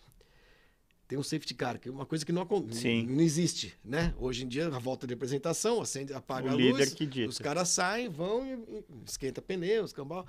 E naquele ano botaram um safety car em Aida. E eu lembro direitinho, eu só tenho gravado o Senna falando, pô, é, porque ele bateu na largada. Sim. Né? Ele, ele, o, ele bateu é, e o, o Hackney, e o, o Hackney veio e, com pneu frio e bateu nele e o Senna não botou culpa no Hackney. Foi isso que aconteceu esse negócio porque tinha um diabo de um safety car, uma lerdeza na nossa frente, os pneus não aqueceram, o freio não aqueceu, Eu tive que frear, o cara veio, não conseguiu brecar, bateu em mim, pronto, foi isso, acabou, acabou a corrida dele. Sim. E em Imola, o safety car era um Vectra. E aí ele ficou, sei lá, algumas, algumas três, quatro voltas na frente, pressão de pneu baixa, é, esfria, carro muito lento, relarga, carro do Ayrton pesado, pista ondulada, muito ondulada, carro muito baixo, bate no, no. Eu vou ter que abrir a porta aqui, mas siga o seu relato, que aqui é televisão verdade. Vai lá, vai lá, vai lá, vai lá. Pode passar na frente da câmera também. Ah, não, você bate aqui, o ó. cartão. Aí o, o, o carro. O, esse, esse é o Damon Hill falando. Sim, né? é que ele fala no livro, que é excelente, que eu recomendo livro, muito. Ele fala num livro muito tempo depois. Bate a, a- o, o assoalho no chão, levanta um tiquinho que seja à frente, uma curva de 300 por hora, você perde é, sustentação na frente, perde. É muito fácil o carro sair de frente assim. Eu vou te dar um relato, Flavinho, que, que, que é uma coisa assim. Deixa eu ver se não é ladrão. Não é ladrão, são amigos, tá tudo certo. É. Que é uma coisa que. Oh. Ficou aí a transmissão ou não? Rafa? Estamos no ar? Ou caiu? Tá, não, é que o meu, o meu já não é a primeira vez que acontece. Existe a- essas maravilhas da tecnologia, o portão interfere com o Wi-Fi aqui em casa e derruba a internet. Sim, mas estamos no ar. Boa. É, porque existe uma, uma onboard de Cássio Cortes é, batendo de kart agora na Copa SPR lá em, em Santa Catarina. E o Jorgão Garcia, lá, o meu, meu anfitrião e antigo companheiro de equipe, ele fala: Cara, aconteceu aqui com você exatamente o que aconteceu com o Senna. É, você, não, não, é, eu passo um pouquinho da. Porque o que, que é engraçado? Você vê eu girando o volante e o Ah. kart indo reto. Ele falou: essa zebra aqui você pegou ela um pouquinho demais, e aí é, o assoalho ficou. E aí, assim, foi o suficiente levantar. Se o- a, a gente sempre, quando tá fazendo marketing de marcas de pneu, fala: galera, o único ponto de contato do seu carro com o chão é o É o pneu. pneu. Então, se levantar um milímetro das rodas dianteiras, o carro tá reto. Sim. Não tem o que fazer. Ele pode estar perto, pode estar longe. Se ele não está no chão, ele vai reto. Qual é a outra teoria? A outra teoria foi uma teoria que me foi é, é, é, passada pelo Emanuele Pirro, ah, piloto italiano, que foi convocado para fazer parte da equipe que fez a perícia e que analisou, do- do- do- a equipe da, da, da polícia italiana, da, da justiça italiana, que elaborou um, um, um laudo para tentar entender o que aconteceu. Né? É, Naquele ano, na Bélgica, o Pirro estava hospedado no mesmo hotel que, que a gente ficava lá, em Malmedy, o Val da Rimon, chamava. Era no chalés e à noite a gente ia jogar ping-pong, depois que acabava de sábado, né? De sábado. Geralmente sábado que a gente acaba, que você consegue acabar de trabalhar um pouco mais cedo. E estávamos jogando ping-pong eh, com o Pirro, bebendo, né? Aquele momento O Pirro na época era piloto de corrida. Da... 94, ele não era, não estava mais na Fórmula 1. Depois você pode até procurar aí no, no, no, Vamos no- lá, no pai dos Google. burros. Mas ele já não estava mais na Fórmula 1. É, e ele foi comissário desportivo várias vezes. Sim, aí, sim. né? Ganhou muitas Dizem- vezes Le Mans com a Audi, dizem- né? Um piloto sim, de, de alto Dizem nível. até que ele é muito rigoroso como comissário esportivo e tal, é, de corrida de Fórmula 1. E aí ele faz- fez parte de uma dessas equipes, foi consultado e tudo mais. E, e o que ele me contou, aí eu vou só reproduzir o que ele me contou, que era a teoria dele, mas que nunca foi. Sabe onde estava Emanuele Pirro em 1994? Onde? Campeonato italiano de turismo já como piloto de fábrica da Audi. Então um é Audi 80. Foi campeão italiano em Então é 94. isso, você vê, ele já tinha deixado a Fórmula 1. Sim. Ah, o que ele disse foi o seguinte, que a, a, a equipe deles ali suspeitava que a Williams tinha um sistema de direção hidráulica ah, irregular, proibido. Naquele ano proibiram um monte de coisa, um monte de coisa nos carros, mas direção assistida não. Se você olhar o regulamento da, da, da, da Fórmula 1 de 94, fala em, em direção assistida. Mas, teoricamente, pelo que disse o Emanuele Pirro, a Williams estava usando alguma coisa no sistema de direção que era proibido. Como acusou-se durante muito tempo a Benetton de usar é, controle de tração disfarçado. Tava uma roubalheira 94, né? Cara, era natural. Sim. automobilismo, você corre, você sabe que tu, os cara, todo mundo, se puder roubar alguma coisa, rouba. e outra, quando coisa... você tem mudanças drásticas de regulamento, é, é, justamente quando essa coisa fica mais criativa, e né? Fica mais criativa e tem, e tem uma zona cinzenta sempre que é difícil de você, de você conseguir uh, detectar o que todo mundo está fazendo. Então, diz ele, uh, aquele sistema. Deu, entrou em pane, aqui a coluna de, de direção quebrou, dá para ver numa foto que tá, ela tá no chão, tem um pedaço, pode ser, pode ser que tenha quebrado na batida também. E diz ele que entrou em pane, o Ayrton não conseguiu fazer a curva, porque é como você, você tem um carro com direção hidráulica, de repente você desliga a chave, tenta fazer. É, no próprio Stock Car é comum o piloto que fica sem direção hidráulica não consegue chegar no consegue, fim. É. E você não consegue ir ali a 300 por hora, sei lá. E, e aí ele, ele fala, ele acha que o Ayrton tentou ainda fazer alguma coisa que pode até uma, uma força excessiva que pode ter quebrado a coluna. Isso eu já não acredito, que na mão o cara vai quebrar. Mas no, no, na pane do sistema é, é possível. E aí ele bateu e morreu. E aí eu falo, mas por que, que você acha isso? Ele falou, porque vai ver o que fizeram com o carro do Demon Hill depois da corrida, é, é, antes de começar, relargar. Desligaram todos esses negócios. Ah. Ele depois sem. Então, é, é uma, podia ser uma suspeita. Era uma Exato. suspeita. Eu acho, eu acho que a explicação do Damon Hill faz mais sentido. Faz mais sentido. A explicação mais aceita de quebrar a coluna de direção é, faz algum sentido também. Faz algum sentido também. Mas é tão estranho, né, cara? Uma equipe como uma equipe de Fórmula 1, tudo tão rigoroso, tudo tão testado. O Williams, cara, uma equipe espetacular. Ele correu outras duas, três corridas, duas, né? É. Duas antes, no condicionado. Não, quer ver outra coisa, Flavinho? Eu não sei nenhum outro caso ser. de. de, de... Também. Que outro caso você conhece? Ah, não, é, o Verstappen abandonou o GP da Itália de 2012 de Toro Rosso, causa do abandono, quebra da coluna de direção. É, não acontece. Não acontece. É, é... Havia uma luva ali, uma emenda, havia, havia, mas isso, cara, isso é uma coisa até simples de fazer. O meu lado de corrida tem uma, tem uma, uma cruzeta no, no, no volante que você. Que Sim. Enfim, é, pode ser também, pode ser também. Eu acho que tudo foi muito mal conduzido. A Williams, é, acho que alguém lá dentro deve saber até hoje o que aconteceu exatamente, porque acho que há, há, há dados suficientes de telemetria para você entender o carro voltou para a equipe. Né? Eu, eu, gosto muito do depoimento do Rio, porque era o cara que estava guiando o mesmo é, carro. Exato. E é um cara que, na própria biografia. O, o Demon Hill é esse cara que a gente estava falando, a, da, da, mente satisfeita, né? O Demon Hill ele fala coisas maravilhosas da Williams, do Frank Williams, do Patrick e dá porradas homéricas Sim. ali. Ele não tem nenhum interesse nenhum velado nada. em preservar os caras. Nenhum, e... nenhum foi mandado embora pela equipe é, e tal. É. E não é uma acusação também, entendeu? É, é, um, é, um, é um diagnóstico que o cara faz de um acidente, de um cara que estava lá correndo com o mesmo carro, né? E que, e que sabe mais ou menos as condições em que eles largaram. Agora, acho que a gente não vai saber direito, assim, sim, exatamente sim. nunca. É, é, é realmente, é, é, isso. E assim, abracemos a incerteza, né? Exato. Tem coisa. Caso, quem, matou o John Kennedy? Não sabemos exatamente, enfim. É, Flavinho, cara, passamos de duas horas aqui, queria te agradecer do fundo do coração. Eu queria que você explicasse pra galera que tá perguntando aqui onde é que compra o Boto do Reno, onde é que compra, como é que chama o livro do Schumacher? É só Schumacher? Não, chama Os Anos Schumacher. Os Anos Schumacher. Os Anos Schumacher em 334 textos. Onde mais aqui? Tá, tá rolando o GP às 10, o Hector Nehoy tá perguntando. Não, o GP às 10 era um programinha que a gente tinha no Grande Prêmio. O Grande Prêmio tem uma grade hoje de programação no, no, no canal dele no YouTube que é muito fácil de encontrar. O GP às 10 não tem mais, mas tem uma, uma série de programas lá. Eu nem participo mais. O GP, o, eu sou só presidente de honra do Grande Prêmio. Como bom comunista, eu passei os meios de produção são os meus funcionários. Então eu entreguei o, entreguei o site para eles, eles que cuidam. O, os meus livros, como eu falei, na Gulliver, né, editora, e tem dois livros que só dá para comprar diretamente comigo, é, por e-mail mesmo. Se entrar nas minhas redes sociais, tem os meus contatos, é fácil de achar. O Boto do Renan é um desses e o, esse livro do Schumacher também, porque eu fiz edição, não é edição do autor exatamente, mas eu banquei a edição. Tem uma editora por trás, mas eu que, que comercializo.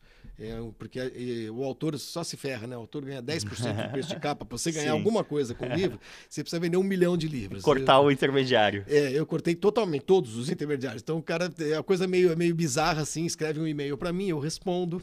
É, uberização do jornalismo. Exatamente, é assim que fazemos. Tá Pô, tá legal demais. Arroba 69 no Instagram, né? Isso, 69 sem o E no final, né? Que é uma grande homenagem ao 68 do nosso grande Agile.